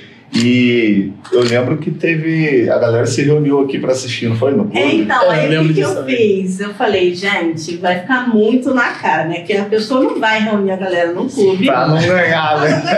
Mas, a- assim, o participar já seria muito legal. Já é uma né? vitória muito Então grande. eu fui levando nessa. Né? Essa de. Vamos lá ver. É, vamos assistir todo mundo junto, aí fechei o clube. É, O importante é participar, mas vamos lá. Isso. Convidei a galera, né? Bastante gente. Nesse dia eu tava até dando aula, porque aí, é, com o anúncio da participação no programa, mais pessoas começaram a procurar para aula. Então a gente lotava turmas, lotava todas as turmas, graças a Deus. E aí assistimos lá no clube. Tipo, parecia final de Copa do Mundo, cara. Galera, a cada fase que ia avançando ia A comemorando. Galera vibrava. Foi, foi uma experiência muito bacana. Eu fiquei com muito medo no início. né? De, ser chamada e tudo mais. E, e, e quando eu cheguei lá, a menina, a mulher era foda no biscoito, aquilo ali acabou. Você era foda pra caralho também. Mas aí deu tudo certo. Assim, Aqui, foi... pra tranquilizar, fazer um biscoito em pé. Não, gente, vocês não têm noção, não. Elas levaram. Eles falaram pra mim: tem tudo que você precisa aqui. Inocentemente, eu acredito. Hum. Elas levaram um molde certo do cortador, o pincel, não sei o que. Cheguei lá, não Essa tinha nada parada que eu precisava. Tu, tu vai sem eu noção. cortei o biscoito no papel, assim, ó, com a faquinha e elas com o cortadorzinho cortando. Enfim, mas no final tá aí, né? Hum. Já tem 5, 6 anos, nem sei, mas eu sou ruim de tempo, né? Tem mais ou menos uns 6 anos já. É, foi 2018. Eu, eu, eu, Não vamos falar dizer, de- eu, eu fiz uma. Ai, gente, arrasou, então foi Foi 2018. 2018. Aí vai, não era. Mas assim. Então, foi Mas mais ou assim, isso aí. E, e com esse troféu também foi um divisor de águas na, na tua carreira. Foi. Como é que foi? O teu Instagram também é um Instagram grande. Depois disso aí, você notou uma. Então, aí quando a gente parte para o Instagram, é, é um negócio difícil. Porque aí eu tinha, se vocês procurarem, eu tenho três perfis. Sim. além do meu perfil pessoal. Por quê? Eu comecei com, com um perfil que hoje ele se chama Vitrine CN Confeitaria e ele está abandonado. Eu tive que pará-lo. Ele tem lá 12.300 Eu lembro seguidores mais ou disso. menos. Só que é, eu, eu tomei um, um bloco do Instagram por causa de um hashtag sextou que a gente não pode usar, usei, acabou meu engajamento. Né? E aí eu tive que começar do Essas zero. paradas são foda, né? Você tem um trabalho ali incansável pra fazer crescer o teu perfil. E ali eram muitos clientes e a galera que veio do, do assistido que seja doce muito Nossa. nesse perfil. Ah, entendi. Você não consegue levar todo mundo, mas comecei um do zero, vai fazer dois anos agora. E hoje ele tem 49.100, se eu não me engano, hoje, hoje, seguidores. Quase duas que semana. Quase. É, Tem pouca gente ali acompanhando. Mas ali já foi uma outra fase é, que a gente vai chegar lá, né? Do, do digital, do investir no digital. E eu tenho, eu senti a necessidade de criar um perfil só para postar mais sobre os bolos e falar mais com a galera daqui. Porque lá eu falo muito com aluno, muito ensinar. Então, às vezes, se você só quer me seguir para ver meus bolos ou encomendar, saber da minha agenda, é chato, às vezes, você ficar lá Entendi. Vendo, aprenda como Acompanhar fazer no várias pote. dicas, né? É, entendeu? Então, eu acabei Mas que... se você quiser, aprende, tá recebendo dica ali diariamente. Carol Nunes, arroba Carol Nunes Tá Confeitaria. Isso aí. Tem Segue lá. que, que é isso, lá eu trabalho dessa forma. Então, resumindo, depois do programa, comentaram os cursos aqui e eu resolvi abrir um ateliê em Macaé. Eu não sei se você lembra dessa fase. Lembro, lembro. Eu abri, aí fiquei. Aqui ficou produção, em Macaé ficou curso, porque as pessoas vinham de lá. E eu sentia que eu perdia, eu podia estar tendo mais alunos, Ah, né? Aí você foi pra lá. Aí fui pra lá. É, foi assim também que eu comecei a namorar o Mike. A gente alugou, ele entrou de cabeça, né? E pra trabalhar Quer comigo. mandar um alô? Fazia. Seu parceiro lá, eu vejo que vocês pegam junto lá direto. meu braço direito, meu braço e minhas pernas. e aí ele entrou, não, vamos lá, vou fazer junto. Fazer entrega e tudo mais, começou a trabalhar mesmo comigo. E a gente alugou o apartamento do- da madrasta dele e fomos morar em Macaé. E comecei, marquei muitos cursos lá, porque lá a gente conseguia fazer, atender mais pessoas, um espaço maior, sabe? Uhum. E aí aqui ficou produção e lá ficou aula. E vinha gente do Rio e eu comecei a ceder o espaço também. Assim como eu ia em outros ateliês, né? Começou a ter esse, Vinha o pessoal também dar aula lá. É, só que assim, a galera não sabia, os alunos, a gente morava lá. Era um apartamento de três quartos. E aí a gente morava no último quarto, que era uma suíte. E dava os cursos lá. Tipo, era meio segredo, porque na verdade não pode, né? Aí começou a dar um problema, porque era muita gente subindo no prédio, enfim. Ah, entendi. Não era, um pré- não era uma comercial. Mas isso aí, tudo bem. O esquema foi o seguinte: a gente foi no dia 4 de novembro, dia 14, eu descobri que estava grávida. Eu não sabia. Eu agi tudo e não sabia. Então, assim, eu, eu a gestação do Ícaro eu trabalhei muitos cursos. A gente dava curso segunda, quarta, sábado, domingo. E aí eu comecei a dar o curso também de bolo pintado, onde era um curso mais caro. E vinha bastante gente fazer. E fiquei conciliando produção aqui e curso lá, lá em Macaé, durante toda a gestação do Ícaro. Mas aí eu senti que precisava de apoio quando o Ícaro nascesse. Sim. E aí a gente voltou, ficou ainda um tempo lá, com dois meses do Ícaro, eu ainda ia lá, dava curso, voltava. Porque aqui tinha minha mãe, minha irmã, né? Sim. O apoio familiar. É, né? para ajudar com o Ícaro, ele com dois meses a gente ia, é, dava aula, voltava. Só que aí, sei lá, alguma coisa me avisou, foi antes da pandemia, eu falei, Mike, vou fechar, vou entregar o apartamento. Não tinha ainda pandemia, eu entreguei o apartamento. Isso que eu ia falar, eu, eu tinha achado que você tinha migrado do presencial para o online por causa da pandemia. Mas foi. Também, né? Contribuiu. Porque aí veio a pandemia, tinha- se eu tivesse com o apartamento, eu tinha me lascado toda, porque era um gasto muito grande. Pra você manter o apartamento lá, o ateliê aqui, enfim. E aí eu- a gente entregou, começou, veio o negócio fecha tudo. E aí, o que, que você faz? Você, confeiteira, que estava no auge de fazer bolos para festa e não É, tem foda. né? Festa. Acabou tudo, né, cara? Eu já tinha vontade de entrar no online, só que eu ainda não tinha tempo, né? Então, comecei... é, a gente conciliava, fazia a pronta entrega. Era assim, tipo, naquele auge da pandemia, ninguém sabia realmente o que, que era aquilo, era desesperador. Eu falei, porra, eu tenho que trabalhar. Fazia pronta entrega de bolo vulcão, entrega de não sei o quê. A gente higienizava tudo, a pessoa deixava o dinheiro no saquinho, não tinha Pix. Pix facilitou a vida, não tinha. A pessoa pegava o bolo lá, ninguém tinha contato com ninguém. E a galera em casa danava a comer, né? Então, tipo, a pronta entrega foi dando muito certo, mas. é, Pô, eu, eu preciso continuar dando curso. Eu gostava muito, muito, muito. E aí comecei a fazer curso no Facebook. O que eu fazia? Eu criava uma comunidade secreta. A pessoa me pagava, eu botava a pessoa dentro da comunidade e fazia o ao vivo. Tudo na encolha. É. E aí, é, a comunidade, a pessoa tinha acesso a um ano, eu postava lá, ficava lá os ao vivos, né? Igual uma live.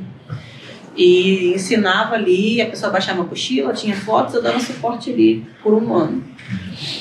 E no, no YouTube também tem um conteúdo lá, é esse mesmo conteúdo? Mas tá parado, né? Aham. Tá precisando atualizada, porque eu não consegui dar conta de tudo. Mas é, eu vi que dava certo. Você viu um Muito potencial ali. Muito sério. E aí o Mike Mac me ajudava lá, né? E aí eu resolvi estudar sobre marketing digital e lançamento. Não sei se vocês já ouviram falar do fórmula de lançamento. Ninguém? Não. Depois. Mas eu, eu vi Eu ia- que você tava numa pegada bem, bem assim, falando Eu ia até sobre. te, te perguntar sobre essa, sobre essa questão. Que não basta a pessoa ter o talento, saber fazer, dominar as técnicas, ter vencido o programa, mas um monte de coisa se não souber. Não souber. Né? Como é que é empreender? Você já tinha isso na, na sua veia? Foi aprendendo na Na prática? prática, gente. É, como é que é colocar preço em cima do seu produto? Como é que funciona isso? Isso é muito difícil. No início é, era muito complicado, porque a gente tem sempre aquele pensamento de ai, tá muito caro, ai, não vai comprar. Mas quando eu vi que, porra, eu tinha que virar a noite trabalhando. Se eu não tivesse lucro, eu tava fazendo aquilo ali que fatia, gente. Tem que dar valor ao seu trabalho. É. E assim, é ainda em constante evolução, sabe? Ainda tem muita coisa que eu quero melhorar nessa questão do empreender. Empreender é difícil. Crescer é difícil. Você tem que ser MEI, depois não pode mais ser MEI, tem que ser não sei o quê. Aí nota fiscal, aí não sei o que, nossa, isso aí Aí acaba esse comigo. curso te ajudou, contribuiu muito para Então, para aprender a fazer lançamentos online. O que que é o lançamento online? Você joga a isca, que é aquele vídeo. É, Oi, eu sou a Carol Nunes, eu sou profissional em doces de pote, vou fazer um evento gratuito no dia tal, tal, tal. E lá eu vou te ensinar todo o caminho para você faturar de 4 a tantos mil reais por mês. aquela isca, né? Pra, Isso. pra galera vir. E aí você abre a inscrição, as pessoas se inscrevem, entram no grupo de WhatsApp. Enfim, eu virava noites estudando isso. Comprei esse curso que foi um curso bem caro na época, mas ah, eu vi o potencial pelo esse negocinho que eu fazia no Facebook. Falei, eu quero estudar melhor sobre isso, eu quero aprender a fazer. E por poder ter o Ícaro, né, gente? Bebezinho. É, não tinha como eu fazer aquela pegada São Gonçalo, Tijuca, blá blá blá, com o Ícaro bebê. Então eu vi esse potencial fazendo pelo Facebook e estudei para fazer os lançamentos, né? Que é o que a gente faz hoje. Participei já de mentoria e tudo mais, que aí eu tive que estudar mesmo, porque o ser confeiteira só não adiantava, você tem que saber Bom, tráfego pago, foi uma mudança muito grande, né? Do presencial pro online. criar página, atendimento de aluno, Hotmart, tudo, tudo a gente estudou. E o seu curso hoje ele é, ele é completo? Como o Pedro falou, é precificação, tudo. tudo. Tem precificação. é, aí tem aula de nutricionista, que o Matheus Leite, que é daqui de Quissamã, né, gravou lá no ateliê. Tem uma menina que era minha gestora de tráfego, porque aí eu comecei a ter que montar uma equipe, não dava para Eu fazer ia te perguntar isso, a questão. Como é a sua estrutura hoje em dia? Então, é, em questão de ateliê, de produção, eu e com muitas coisas o Mike. Porque a gente diminuiu bem a produção. A gente teve fornecimento do cantinho do açaí, que é algo fixo há seis anos praticamente. É, e pego algumas encomendas, mas online consome bastante. No online eu já tive a Marília, que é da Bahia, nunca vi Marília pessoalmente, mas trabalhamos pouco mais de um ano juntas. Ela Isso é muito fazendo, maneiro, né? Um ela online. fazendo o tráfego, do, distribuindo o meu conteúdo e eu e o Mike fazendo a parte de live e tudo mais aqui. E hoje é, eu tô com o Fernando e a equipe dele, Fernando, Jonathan, Maria Fernanda, são todos. O Fernando, não sei se ele tá aí, mas eles são. De onde que eles são? Eles são. São de algum Fernando. lugar. É Goiás, Goiânia. Caraca, uma equipe bem de de longe. É de longe. A gente não se conhece também. A gente está indo para o terceiro lançamento juntos. A próxima pré-inscrição começa em janeiro. E a gente vai Então, ter. se você quer fazer um curso, aí, Carol, Nunes- arroba Carol Nunes Confeitaria, fica de olho que todos os dicas tem. Todos os dicas, todos os dias tem dicas lá. E aí a gente faz um aquecimento com lives diárias, evento gratuito e abre a inscrição. Só que eu tenho vários cursos, mas hoje a gente foca no curso de doce de pote, que é na pandemia. Eu percebi que as pessoas buscavam mais aprender e que é algo que se eu parar e te ensinar, você consegue fazer. De fato, Até olhando Juro pra mim pra assim, você. não acredito. Juro pra você, você assistindo tudo e tendo acompanhamento, podendo tirar dúvida, você consegue fazer muito mais rápido que um bolo pintado. É, Né? aí também. É. Não vamos Então- também exigir todo o meu potencial, por favor. Eu vi a oportunidade esse, nesse curso, assim, é, todas as turmas, né, é, tem bastante gente, só que é aquilo, a gente faz um investimento, sabe, de tráfego para rodar e tudo mais, pra gente poder ter um retorno. É algo meio incerto, porque você pode botar 10 mil de investimento e não voltar. Não render. Né? Mas graças a Deus nunca aconteceu isso com a gente. E, Carol, hoje também, assim, eu acredito. Acredito não, hoje você já tá preparado e tal, mas como que foi, assim, a primeira vez que você foi para um, um evento grande? Que você sempre bota a barraquinha aqui, assim, em exposição, ou a primeira vez que você levou a sua marca, como é que foi? Então, primeira vez em evento grande foi uma exposição aqui, mas antes eu fazia feirinhas em Macaé. Eu saía daqui, fazia feirinhas em bairros em Macaé para as pessoas conhecerem meu produto. Tá? Então é todo um, um, um marketing embutido para você conseguir é, chegar no cliente que você quer chegar, né? É, aqui a primeira exposição foi desesperador, real, porque tipo, domingo eu já não tinha mais, eu fui pra casa inventar coisa, eu chegava no portão do poliesportivo com um bolo na mão as pessoas atrás de mim. E É.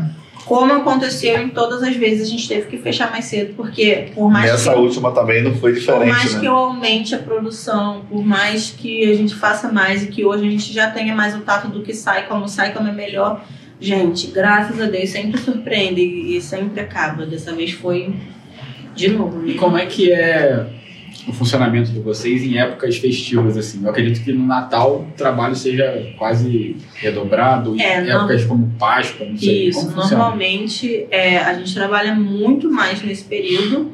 É, esse ano eu estou aqui com vocês porque eu pude, eu pude não, eu precisei diminuir a produção porque a Aurora tá me consumindo bem, eu tenho ficado muito enjoada, mas normalmente assim é loucura. Loucura mesmo, assim, você tem que fazer muito, muito, muito bolo.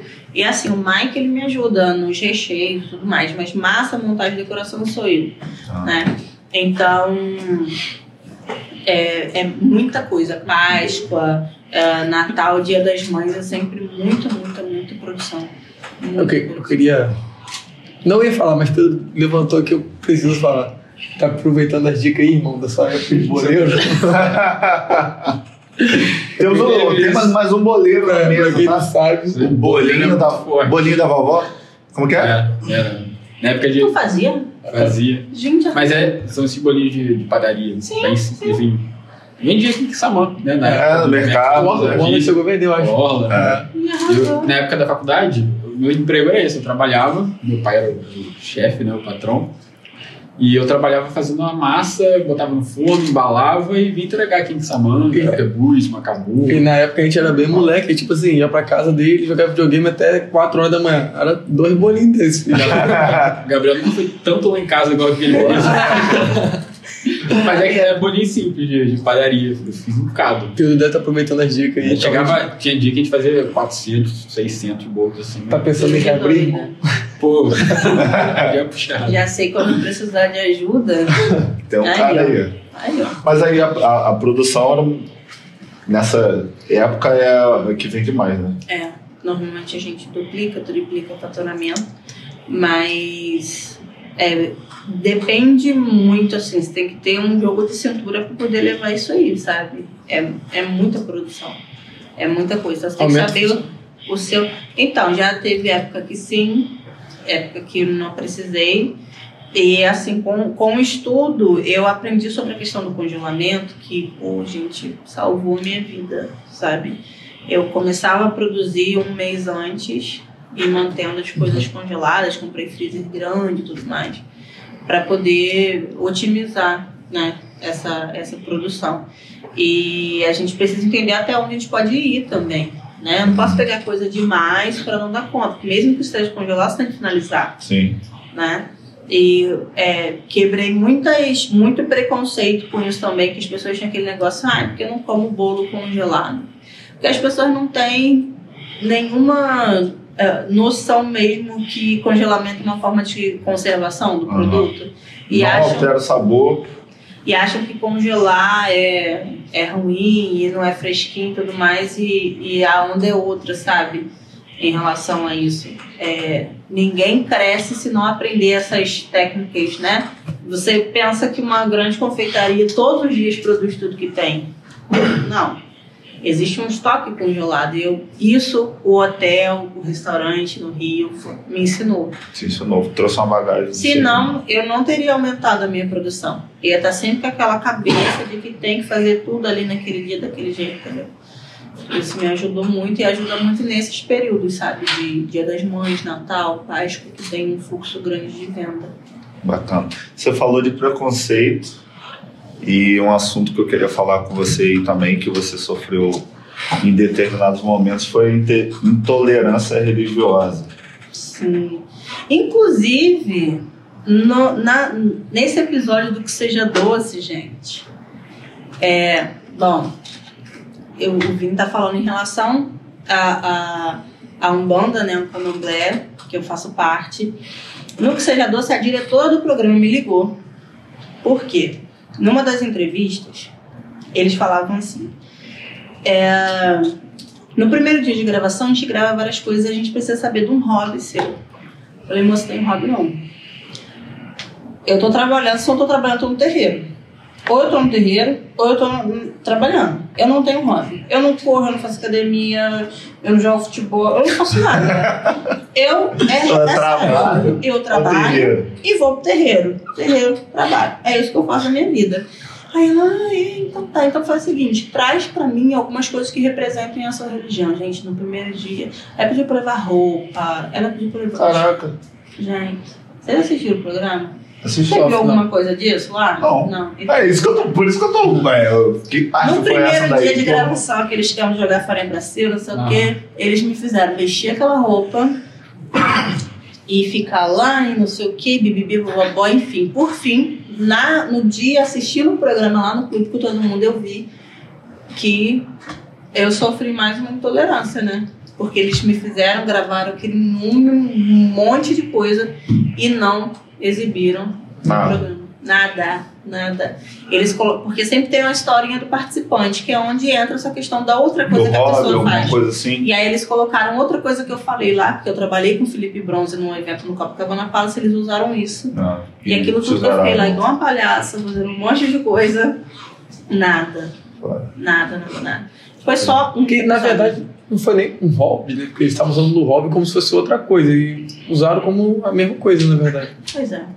E foi só uma vez, né, gente? Aqui, quantas pessoas? Ah, não vou comprar o bolo dela por causa disso, por causa daquilo. Mas o, o que eu acho bacana, seu, por isso que eu trouxe esse assunto também, porque a gente tem que falar sobre isso, a gente tem que combater isso a todo momento.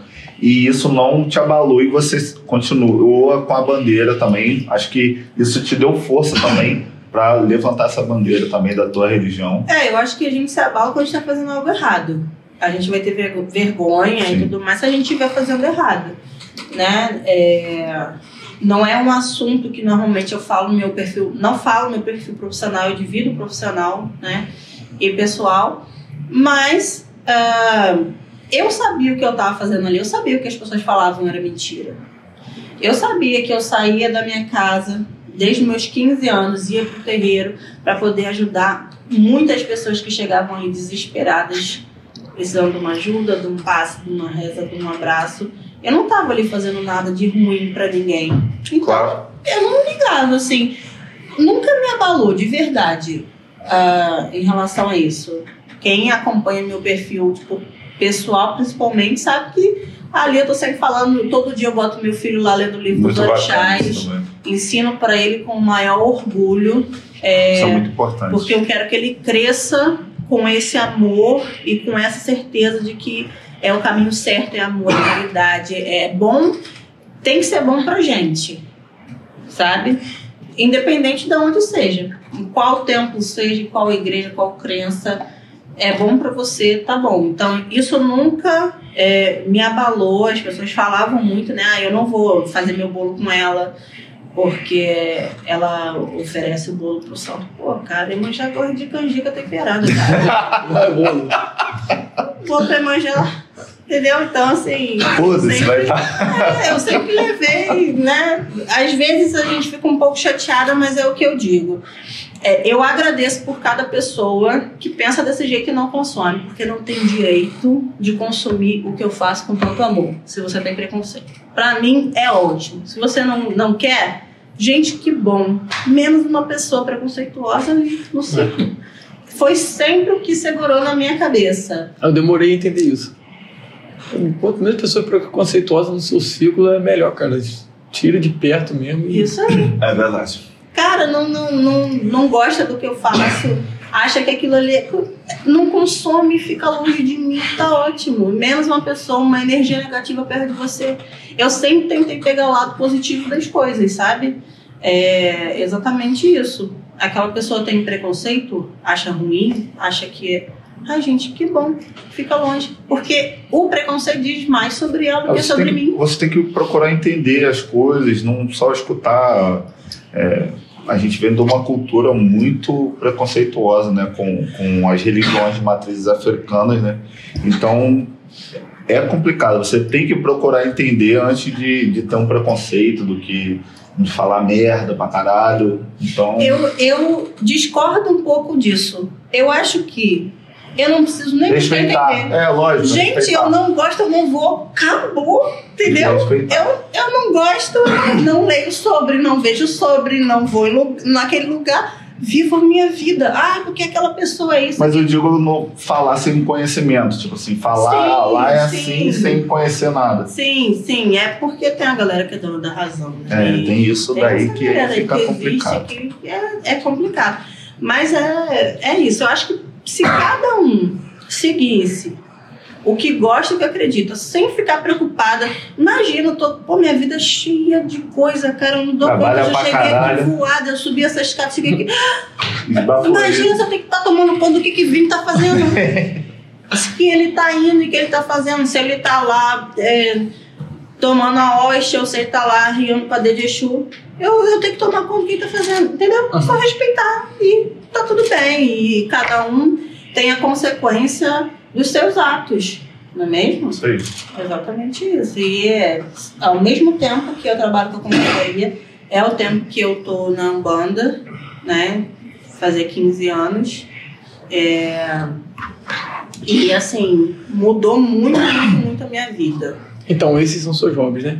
É. No registrado lá, a gente registra aqui. Isso, esses são meus- é, ou eu tô trabalhando, ou eu estou no terreiro em função. Isso te, como você tá falando, te ajudou muito na tua, na tua parte profissional? Em tudo, é, na pessoa que eu me tornei, em tudo, tudo, tudo na minha vida, sempre foi a fé muito grande, né? Eu- a minha família é católica, Eu fui até a Crisma, né? Fiz a Crisma e tudo mais, mas eu não me encontrava ali, né? Eu me encontrei em outro lugar e sempre tive uh, muita presença da espiritualidade desde muito pequena, né? Tipo, falava as coisas, minha mãe falava, meu Deus, o que, que é isso? E via as coisas e, enfim, sempre foi muito desenvolvida e só se controlou quando eu conheci, eu não conhecia, e comecei a me cuidar. Então, a minha vida foi uh, totalmente modificada, meus pensamentos, né, a minha forma de agir, uh, em relação ao que eu fui aprendendo, porque eu fui. São 15 anos, desde meus 15 anos ali, né? É, aprendi muita coisa, convivi. A gente não é perfeito, né? A gente, ninguém é perfeito, mas eu sou muito grata por tudo que eu aprendi, pelo amor e pela família que a gente é, por ajudar as pessoas, sabe? Tá ali toda isso. terça, atendendo, ajudando, um monte de gente que vem, precisa de uma palavra, de um, de um abraço, de um carinho, de um banho de erva, sabe? Isso é muito legal. E Fazendo aí, bem, né? É. É, é, algo que me deixa muito feliz e comecei né, na Umbanda, me, me iniciei no Candomblé com 22 anos e completei meus 22, 23, completei meus 7 anos agora, né, de, de iniciada. E estamos aí com um trabalho, né, é um trabalho espiritual muito bacana e de evolução. E falo, se um dia que vocês quiserem falar somente sobre isso, Cara, pode me chamar. Sim, a gente, a gente vai trazer, como eu falei com você, um assunto que eu acho muito importante da gente estar tá falando para as pessoas conhecerem, para estar tá combatendo preconceito também, mas a gente vai trazer pessoas aqui também para falar direcionado para a religião. Então, voltando um pouquinho aqui para o papo também, que faz parte da tua história, no curso online ali, você acha que, acho, com certeza, conseguiu atingir um número muito maior de pessoas? Com certeza, com certeza. É, eu conseguia colocar 10 alunos numa turma e no online eu posso botar quantos eu quiser, né? Quantos lugar, não, não tem limite. É, eu lembro de algum, alguma entrevista assim que eu vi que o cara falou assim, ah, você vai começar a ganhar dinheiro quando você sair de ser professor no presencial e você for para online, porque aí Isso você aí é real. abre o leque. Você já parou para pensar que não sei se já chegou, né? Talvez eu faça uma pergunta já chegou. Internacional ou uma parada Muitos assim? alunos de é. fora. E como é que é? E, tradução? Não, então, mas na verdade são pessoas brasileiras que moram fora. Ah, tá. Né? E, e assim, o curso é gravado, é tudo gravado, fica na plataforma. Eu dou mentorias e uh, vou respondendo as perguntas. Tem um grupo de alunos, né? Que elas se ajudam, eles, e eu tô lá também, o Fernando e tudo mais. Mas as pessoas que compram de fora normalmente são brasileiros que moram fora, mas toda a turma a gente tem sempre pessoas é, tem sempre lá um negócio da Hotmart em dólar. É ótimo. Deve ser maravilhoso. Quando chega a, a, a, o trim-trim da Hotmart, só comissão em dólar. É bom. Esse é bom. aí tem que começar a cair no Cabo Cash. Ah. Daqui a pouco a gente vai lançar aí uma campanha, né, dos mil, mil Ih, rapaz, fiquei até nervoso pra falar. Mil inscritos, é. né? Que aí a partir dali vai começar a monetizar também, vai ajudar a gente. Em breve aí vai ter a campanha então também. Então se inscreve aí, né, galera? É, aproveitando. Por favor se inscreve aí, ativa o sininho que toda quarta-feira vai bater lá tá às 7 horas da noite. Tá assistindo Sim. até agora e não é inscrito, tá de brincadeira. É, né? Pô, ajuda. Dá o like. Deixa o like, né? E tem Cabroncast no Instagram, no YouTube, no Spotify. É, no Spotify a gente acaba esquecendo, mas. É, né, já botou. Já, já tá lá, os nossos ouvintes do Spotify. Quando você tá trabalhando ali, já dá um migué, coloca no ouvido e vai escutando a gente essa resenha. Carol, e você está em andamento com o curso, com o seu trabalho, mas como é que você se imagina para o futuro? É, ampliar esses cursos? Tem algum outro objetivo, alguma meta? Vai ter outro concurso? Assim? Não, eu acho que isso aí já deu, pelo amor de Deus. Se for sufoco, já ganhou um negócio. pra que esse negócio? Já tá consagrada. Né? Pelo amor de Deus, aí vai lá, faz uma merda, é. passa vergonha, deixa aqui. Tem que né? sair ganhando, né? É, isso aí. Deixa quieto. Sai por cima. Mas, assim, o nosso foco, o nosso projeto agora é focar real no online, sabe? porque tem um potencial muito grande de crescimento e alcance e tudo mais. É, a cada evento que a gente vai fazendo, mais pessoas, pessoas de tudo que é canto assistindo, né? Muitas pessoas em live e tudo mais. É, eu acho que o foco é esse agora, ampliar. Inclusive ontem eu tive uma reunião, né, com o Fernando da minha equipe e a gente está estudando muito para crescer real agora em 2023, sabe? Seguindo a risca. É, ele também estudou fórmula e assim depois pesquisem sobre Érico Rocha, lançamento. Você vê pessoas que fazem, tem confeiteiras que fazem lançamentos de milhões. Não tem essa pretensão? Não, porque não dá pra gente sonhar tão lá em cima agora. Por enquanto, Quem sabe, né? Mas ah, da gente crescer isso aí mesmo, Filiar. né? É, aumentar o negócio, e, porque é uma coisa que eu gosto muito de fazer. E você teve a coragem de me falar que ia ficar nervosa aqui, fazendo live todo dia, É. gravando pro Isso. curso online. Então, Cara, mas é porque na live, gente, eu, tô, eu tenho domínio do que eu estou fazendo. Eu sei cada etapa que eu vou fazer. Aqui o menino, me- um, um me pergunta quantos anos faz, qual, qual ano foi, o outro pergunta não sei. Gente, aí é mais difícil, né? Ainda mais mexendo com o número, né? Não Aí, é? Ih, não dá. Pra mim não rola. Carol, hoje você é referência para várias pessoas, mas quem foi sua referência dia? Então, eu nunca fui uma pessoa de assim de buscar muito assim em relação a a referência e tudo mais, mas assim, eu lembro que para fazer a faculdade foi ah, por conta da Amanda. Amanda, ela filha de Azuil aqui, mora nessa rua. Ah, ela fazia era a única pessoa na época que era formada em, gastro- em gastronomia na época. O Cássio o Cássio Reis é, eu comecei estava terminando a faculdade. E assim para fazer a faculdade eu me inspirei muito na Amanda e na questão do profissional. É, tinha uma tinha não tem uma confeiteira né? Elas eram um ateliê Rosa Pétala e hoje elas se separaram a Luana é, o estilo do bolo dela era algo que eu queria muito alcançar. Eu nunca fui de acompanhar confeiteiros famosos, Nun- nunca fui real muito disso. Mas a Luana era uma pessoa que me inspirava muito no estilo de bolo e na vontade de fazer faculdade. Foi a Amanda que foi quem fez os doces do meu aniversário, né? Eu olhei pra ela e falei, quando eu dei a dica lá, alguém chutou a Amanda.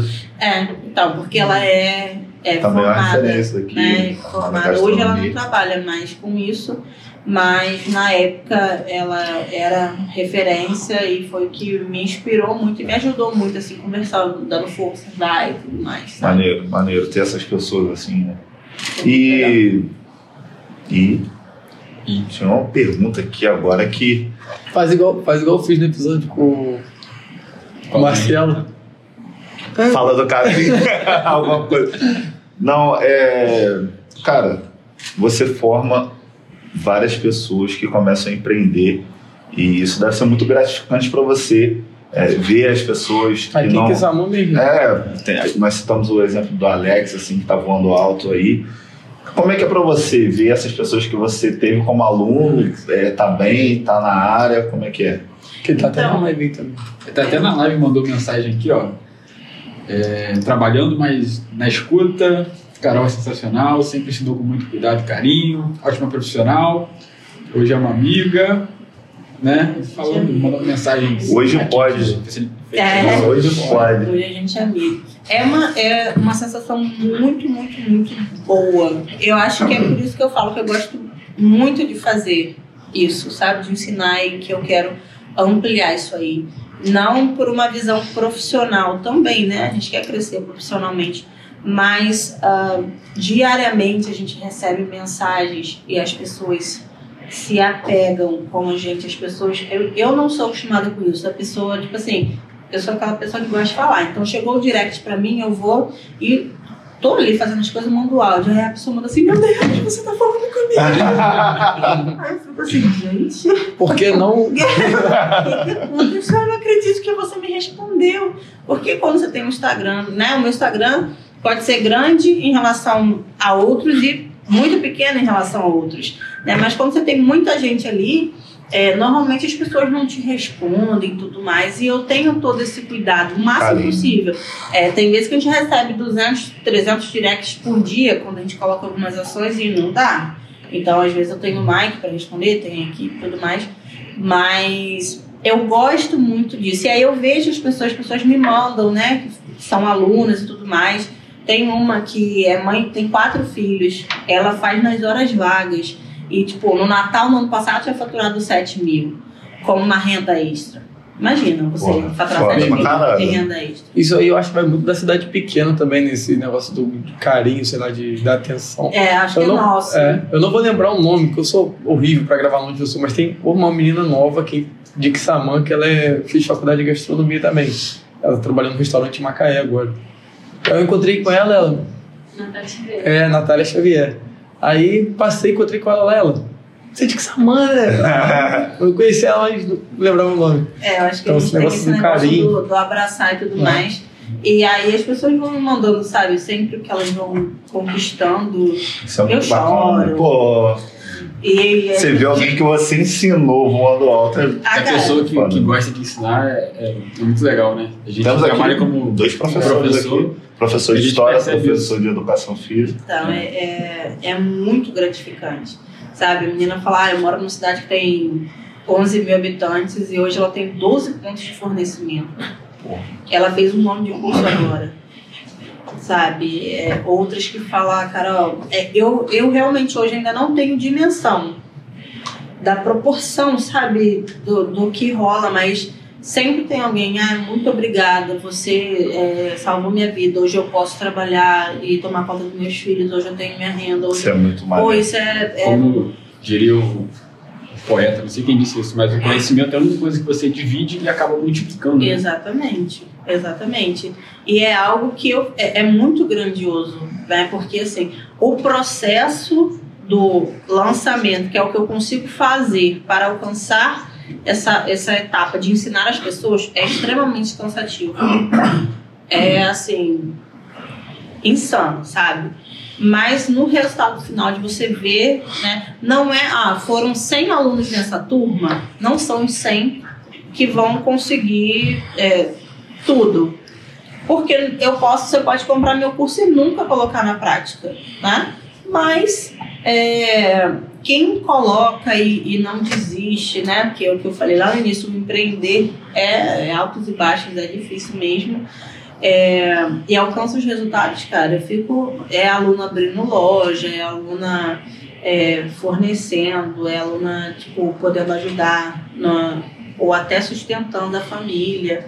Isso é muito, Isso é- isso é muito maneiro legal. é É o que faz a gente continuar, porque em paralelo com o que chega de bom, gente, você não tem noção do que, que é rico, cara. Tivemos um hater uma vez só, né? Que foi você. Cara, Assim, virtual, né? Aham. Porque os. Pessoal, sempre tem alguém que dá desacreditada. não, não é questão, não é. Eu sou desacreditada. Não, sim, tô falando É assim, não. ofender. Ah, ofender mesmo, né? Pra Entendeu? você. de chegar numa live, tipo, no ao vivo ali e. Por isso que quando falou, ah, vai ter pergunta no final, eu olhei assim, Hum. falei, olha, gente, pelo amor de Ó. Deus, porque eu já passei. O público do Cabrucast, por enquanto, não tá nesse pique, não. não. Não tá, Acho que a galera é elitizada aí. Não, a galera é bem. bem Quando você coloca uma live com centenas de pessoas lá, hum, sempre tem uma pessoa que nunca é suficiente, nunca é bom o suficiente. Então eu faço assim. Eu tô aqui tirando uma, duas horas do meu tempo pra te ensinar essa receita aqui. O mínimo, gente, é eu ter direito de dar minhas regras, não é não? Então é assim que funciona, olha só. Galera, sejam bem-vindos. Anotem todo o preparo. que Eu gosto de passar técnica, eu gosto que vocês aprendam. Não é só receita. Um bom confeiteiro não é feito de receita. No final, eu vou passar, vou parar e vou falar: agora é hora de anotar os ingredientes. E aí a galera vai chegando na live. Mas qual a receita?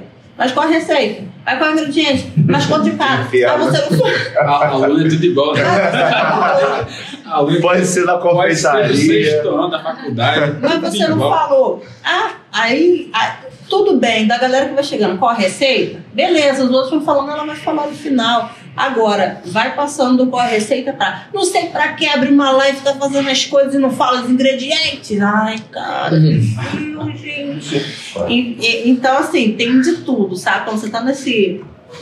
No meio, às vezes as pessoas chegam e falam: Caraca, você tem 49 mil seguidores, gente, mas é suave, tá? Porque desses Muita luta, 49, desses 49 tem uma galera aqui que Carne difícil, difícil. Mas, ô, no geral, é muito bom. Principalmente essa questão do poder compartilhar o conhecimento, sabe? E eu fico tão feliz ah, quanto né, é um aluno ou quando é uma pessoa que falou, cara, eu não tenho condição de comprar teu curso ainda. Mas com aquela live que você fez, eu aprendi a ramalhar de pote, vendi, já fiz 600 reais. Legal. Caraca, isso é foda. Entendeu? Então, é, eu fico feliz igual. Quando a pessoa que foi ali se dedicou, ainda não pode comprar o curso, tá tudo bem, mas deu valor que você ensina ali gratuitamente. Que são dois horas que eu poderia estar descansando. tá? Às vezes eu saio da produção, vou tomar banho e volto para fazer a live. Com dor, é, enfim, com várias coisas que acontecem no nosso dia a dia, né? Tem o dia de trabalho, depois ainda tem esse processo de live, de atendimento, vai dar certo. Você falando dessas reações aí, eu lembro muito da minha tia. Ela. Você usava o Caroline. Aí ela falava assim. A Caroline Nunes, que não sei o quê, papapá. Assim. Não, eu, eu fui gravar a chamada pro, do Instagram para pro episódio de hoje. Aí eu gravei com Caroline Nunes. Aí Vini me chamou no WhatsApp. Caroline Nunes não, agora Carol. é Carol Nunes. É. Aí Mas eu lembro assim, é, por essa questão assim, muito seguidor, você fazendo live direto. é, eu acho que não, nem lembro se ela sabia que você era daqui, eu que falei, e falei, pô, estudou comigo. Quem mas mas é, é muito. Isso daí também é difícil, né? E essa mudança pro Carol Nunes teve um motivo. Então, é, essa era a pergunta. Por que essa troca? Porque as pessoas ficavam me chamando de Carolina, eu sou Caroline, então chama de Carol. Não tem erro, né, Carol? Não tem erro. Pô, cara, é Caroline, É porque- até hoje tá lá escrito Carol Nunes. A pessoa vem lá, mas Carolina, porra, não é Carolina. Carolina. Não é Carolina, chama de Carol. E também porque as pessoas é, mandavam mensagem, não sei o que lá. É, Olá, Caroline, não sei o que. Fala, cara, Caroline. Só quem me chama de Caroline é minha mãe que eu não fiz uma merda. Então vamos falar Carol, que ninguém pare- parece que tá brigando comigo ou me chama de Carolina. Aí eu fui pro Carol Nunes, entendeu? E Então a mudança pegou. foi, foi. Ah, foi, pô. Me chama de Carolina. Eu quero Caroline. Eu não gosto que me chame de Carolina. Isso porque você tá com nome simples. Tenta ter Vini como nome, pra você ver como é que Ó, vai. você não sabe como a galera Jimmy. chama o Mike. Ah, meu amor. Mike M-I-K-E. As pessoas escrevem M-A-Y. Eu adoro o jeito que teu pai chama ele, né? Maiquinho. É, acho que é a única pessoa do mundo. Maiquinho. Eu É. falei, "Mas qual Maicon que a é primeira esse? vez foi. Quem, quem que é? Pois é, porque a galera nas lives fica chamando de tudo de Maicon, de não sei o que, coitado. Eu, eu sei que é triste. Mas eu acho que só Vini não erra o nome dele até hoje. Qualquer ah, lanchonete. Cara, qualquer. É muito, Muito bom eu. com quando tu faz o pedido do QR Code na parada assim, tu coloca o nome, né? Lá no. Pra onde que a gente foi? Burger King, aí você, você mesmo bota o nome, aí não tem erro também, né? Só assim. Mas é de Vinícius, né? Para, vou contar essa história mais uma vez aqui. ó.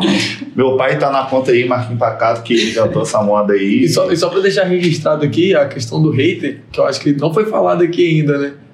Acho que chegou até a ser falado. Com a gente aqui? Não, não, aqui não, mas. Não, em algum no, episódio. algum né? episódio. É bom que já. Carol ficar sabendo. É. Cara, a gente tinha, a gente tinha um. Algum, não lembro qual no YouTube.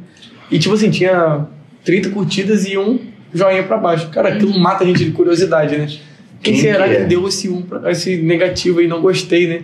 Aí às vezes a gente pegou o celular de Vini pra ver o dele que tava curtido lá pra baixo. Eu não sei, deu algum tipo de eu, o meu que tava marcado pra baixo. Algum tipo Querido, de. que É,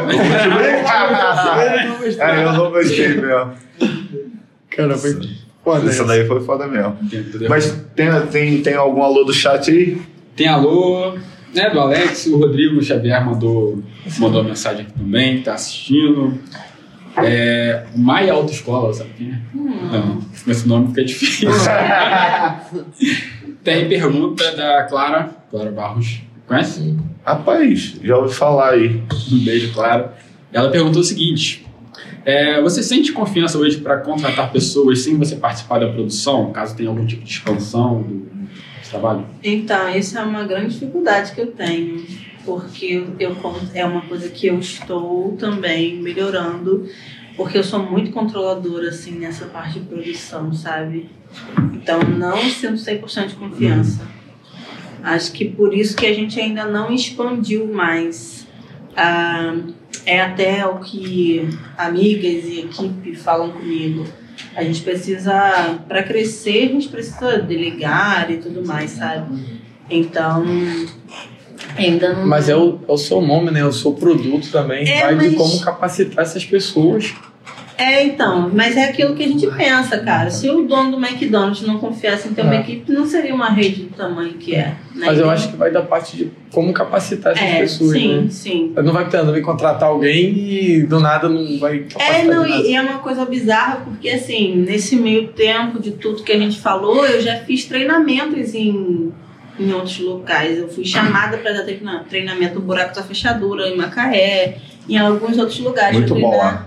Né? Só que, assim, é, eu acho que na verdade ainda não teve essa necessidade Não. né, do, do- já tive, né, é, a Monique, a minha irmã e a Mariana já trabalharam comigo.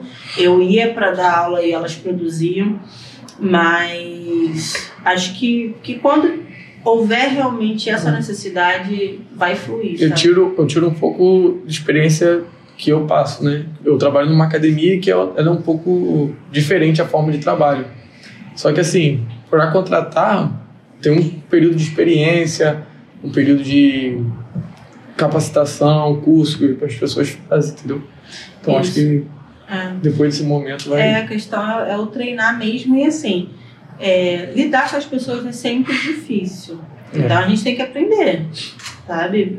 É, fazer sempre o melhor para a equipe, pensando na equipe, enfim. Acho que quando chegar esse momento, é, chegou no online antes do presencial, porque no online eu precisei é, dividir as coisas. Né? Então, assim, hoje, antes eu Eu tomava também conta de compartilho tudo. um pouco disso, eu sou bem controlador, eu gosto de É. tudo do meu jeito, então Tá vendo? tá vendo os, os olhares aqui, né? Então, com o Cabroncast, eu fui aprendendo a mais a, a saber é, a cara dele. Olhando pro, pra. Refletindo, será que tá mesmo? Será que tá falando verdade? Na Mas é, é, é, é complicado para quem. É, não, mas assim, por exemplo, a necessidade no online, por mais que seja recente, veio mais rápida, porque a gente lida com muito aluno, com muito seguidor, com muita mensagem. Então, assim, antes era eu que mandava as mensagens do- no Instagram, era eu que fazia o site, era eu que disparava o e-mail. E Não hoje quem você. Hoje quem faz isso é o Fernando. Então eu tive. Aí no primeiro lançamento eu ficava assim, já tem a mensagem pronta. O e-mail, já tá tudo bem? Conferindo o cara todo, toda Eu hora. ficava, né? E eu falava, cara, esse cara vai me mandar. E ele devia lá, que saco, Que eu vou olhar. saco, essa cara, que mulher. garota chata. O Fernando que é de onde? Tô brincando.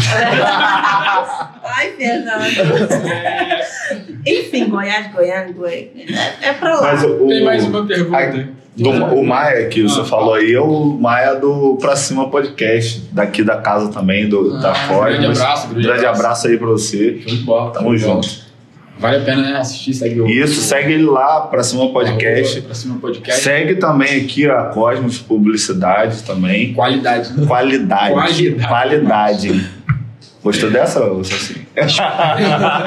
Vendeu bem, vendeu bem. Tem a, a pergunta do. O Ciro mandou aqui brincando com você. Pergunta se ela já aprendeu a fazer minha torta alemã. Ai, cara. cara, ele me penteia. Daquelas vida- perguntas que parece que. Mano, eu penteei a vida inteira por causa de torta alemã, cara. E a primeira vez que eu vou tentar fazer pra ele, talhou, ficou tudo uma merda. Mas agora eu já fiz até live. Torta- Ciro, torta alemã? Qual que é do pica-pau? Não tinha uma no pica-pau? Torta Qual que é holandesa, do lá. Aí você Tinha, tem uma dessa. É, Torta é? de morango. É isso que eu falo, É torta de morango. Torta de morango. Mas, né, quando ele voltar, eu faço de novo. Porque Tá agora ele tá longe, hein? né? É Tá porque vai moral. demorar mesmo, né? Ele foi pra China agora, daí não vai demorar a voltar, né? Coitado. É, e aí? é isso? É isso? Mais um episódio? Rendeu, um, um pouquinho. Viu? Ficou nervosa? Fluiu tranquilo? Foi, de boa? É, eu achei que vocês iam me botar em algumas ciladas aqui, mas tá tudo certo. Deu pra Eu falar com você, aí. não, não. Foi pior ainda. Você lembra na sexta série? Pelo amor de Deus. Duas horas falando aqui essas bobeiras aí. Acho que de comer doce, né? É. Vocês estão pensando que eu não vou comer doce também. vou ficar aqui. Essa Carol. parte aí vocês só vão ver. Você compra Não, Nos nos stories, stories, nos nos stories aí stories. vai vai tá rolando. As histórias a gente mostra. Faz as honras. Posso, vamos fechar então? Pode fechar. O pessoal aqui tá doido pra comer. pra comer. Carol, primeiro agradecer. Né, a gente sabe que o período de Natal tem muito trabalho você tirar essa- essas duas horinhas para vir aqui é, conversar com a gente. A gente estava na expectativa já há muito tempo de, de É. trazer você aqui. A gente está muito feliz com a sua presença. Então, agradecer mesmo, parabenizar pelo seu trabalho, né? E agradecer aos meus dois amigos aqui, o Vini Peçanha, o Gabriel Costa, a produção maravilhosa que nós temos aqui, o Léo. E hoje a participação especial da, Que momento. Produtora. Viu no episódio certo. certo. Veio no episódio certo, tem... Brincadeira. Foi combinado, não foi não? É, só pode. Pior que não. Então é isso. Agradecer, agradecer ao Cosmos pelo, pelo espaço, pela estrutura, né, aos nossos patrocinadores que estão sempre junto com a gente apoiando, senão não seria possível a gente estar aqui no Exatamente. E se Cast. você quer ser um patrocinador também, Chama. é todo mundo que está assistindo, mas se você quer ser um patrocinador, cara, chama a gente na DM. Tem lá o nosso link também com o e-mail também é, profissional. Se você quiser mandar, só dá um alô que a gente. Isso. E agradecer o pessoal de casa pela audiência. Na semana passada a gente começou aqui no estúdio, já teve, teve uma, uma participação muito grande do pessoal. Hoje a mesma coisa, muita gente mandando mensagem, principalmente parabenizando, pessoas que te admiram. E admiram também o Cabrocast a partir de agora, acompanham a gente aqui. E é isso, fechamos E aí, por hoje, episódio 14. Aí Quer deixar um abraço pra alguém? Agradecer vocês primeiro, Vini, pela paciência, né? Porque, ó, tentando, não tentando. Vocês valorizem esse Olha. episódio, porque eu tentei bastante, eu trabalhei muito bastante tempo, nisso aí. Muito tempo, mas eu tava um pouquinho nervosa, mas foi ótimo, tá, gente? Muito obrigada por abrir esse espaço, né, para conhecer a história das pessoas. Eu acho isso muito legal. É... Mandar um beijo pro Mike, né, gente? Vamos um não beijo podia faltar, né? Que é meu parceirão, assim, às vezes ele fica assim, ah, não, não faço nada, mas meu braço direito, né, muito do que eu tenho hoje é porque ele chegou junto e me ajuda. E, e para todo mundo que tá aí, que gosta do meu trabalho e que se prepare que 2023 tem muita coisa nova Que por aí. Você viu o aqui. de ver minha cara nessa internet. Segura, mulher. E sigam a Carol nas redes Eu- É, sociais. as redes sociais. De repente, no final do ano que vem, eu volto aqui para contar mais novidades, né, Sim. gente? Vai que. Mas, mas fica, não fica o arroba lá na descrição. É, na descrição vai ter o arroba lá. Sigam muito a Carol, dicas, coisas. Vocês viram aí. Maravilhosa. Ano que vem promete. É isso aí. Valeu, isso. pessoal. Episódio 14 do Cabrocast. Valeu, valeu. Valeu, valeu. Valeu. Sim.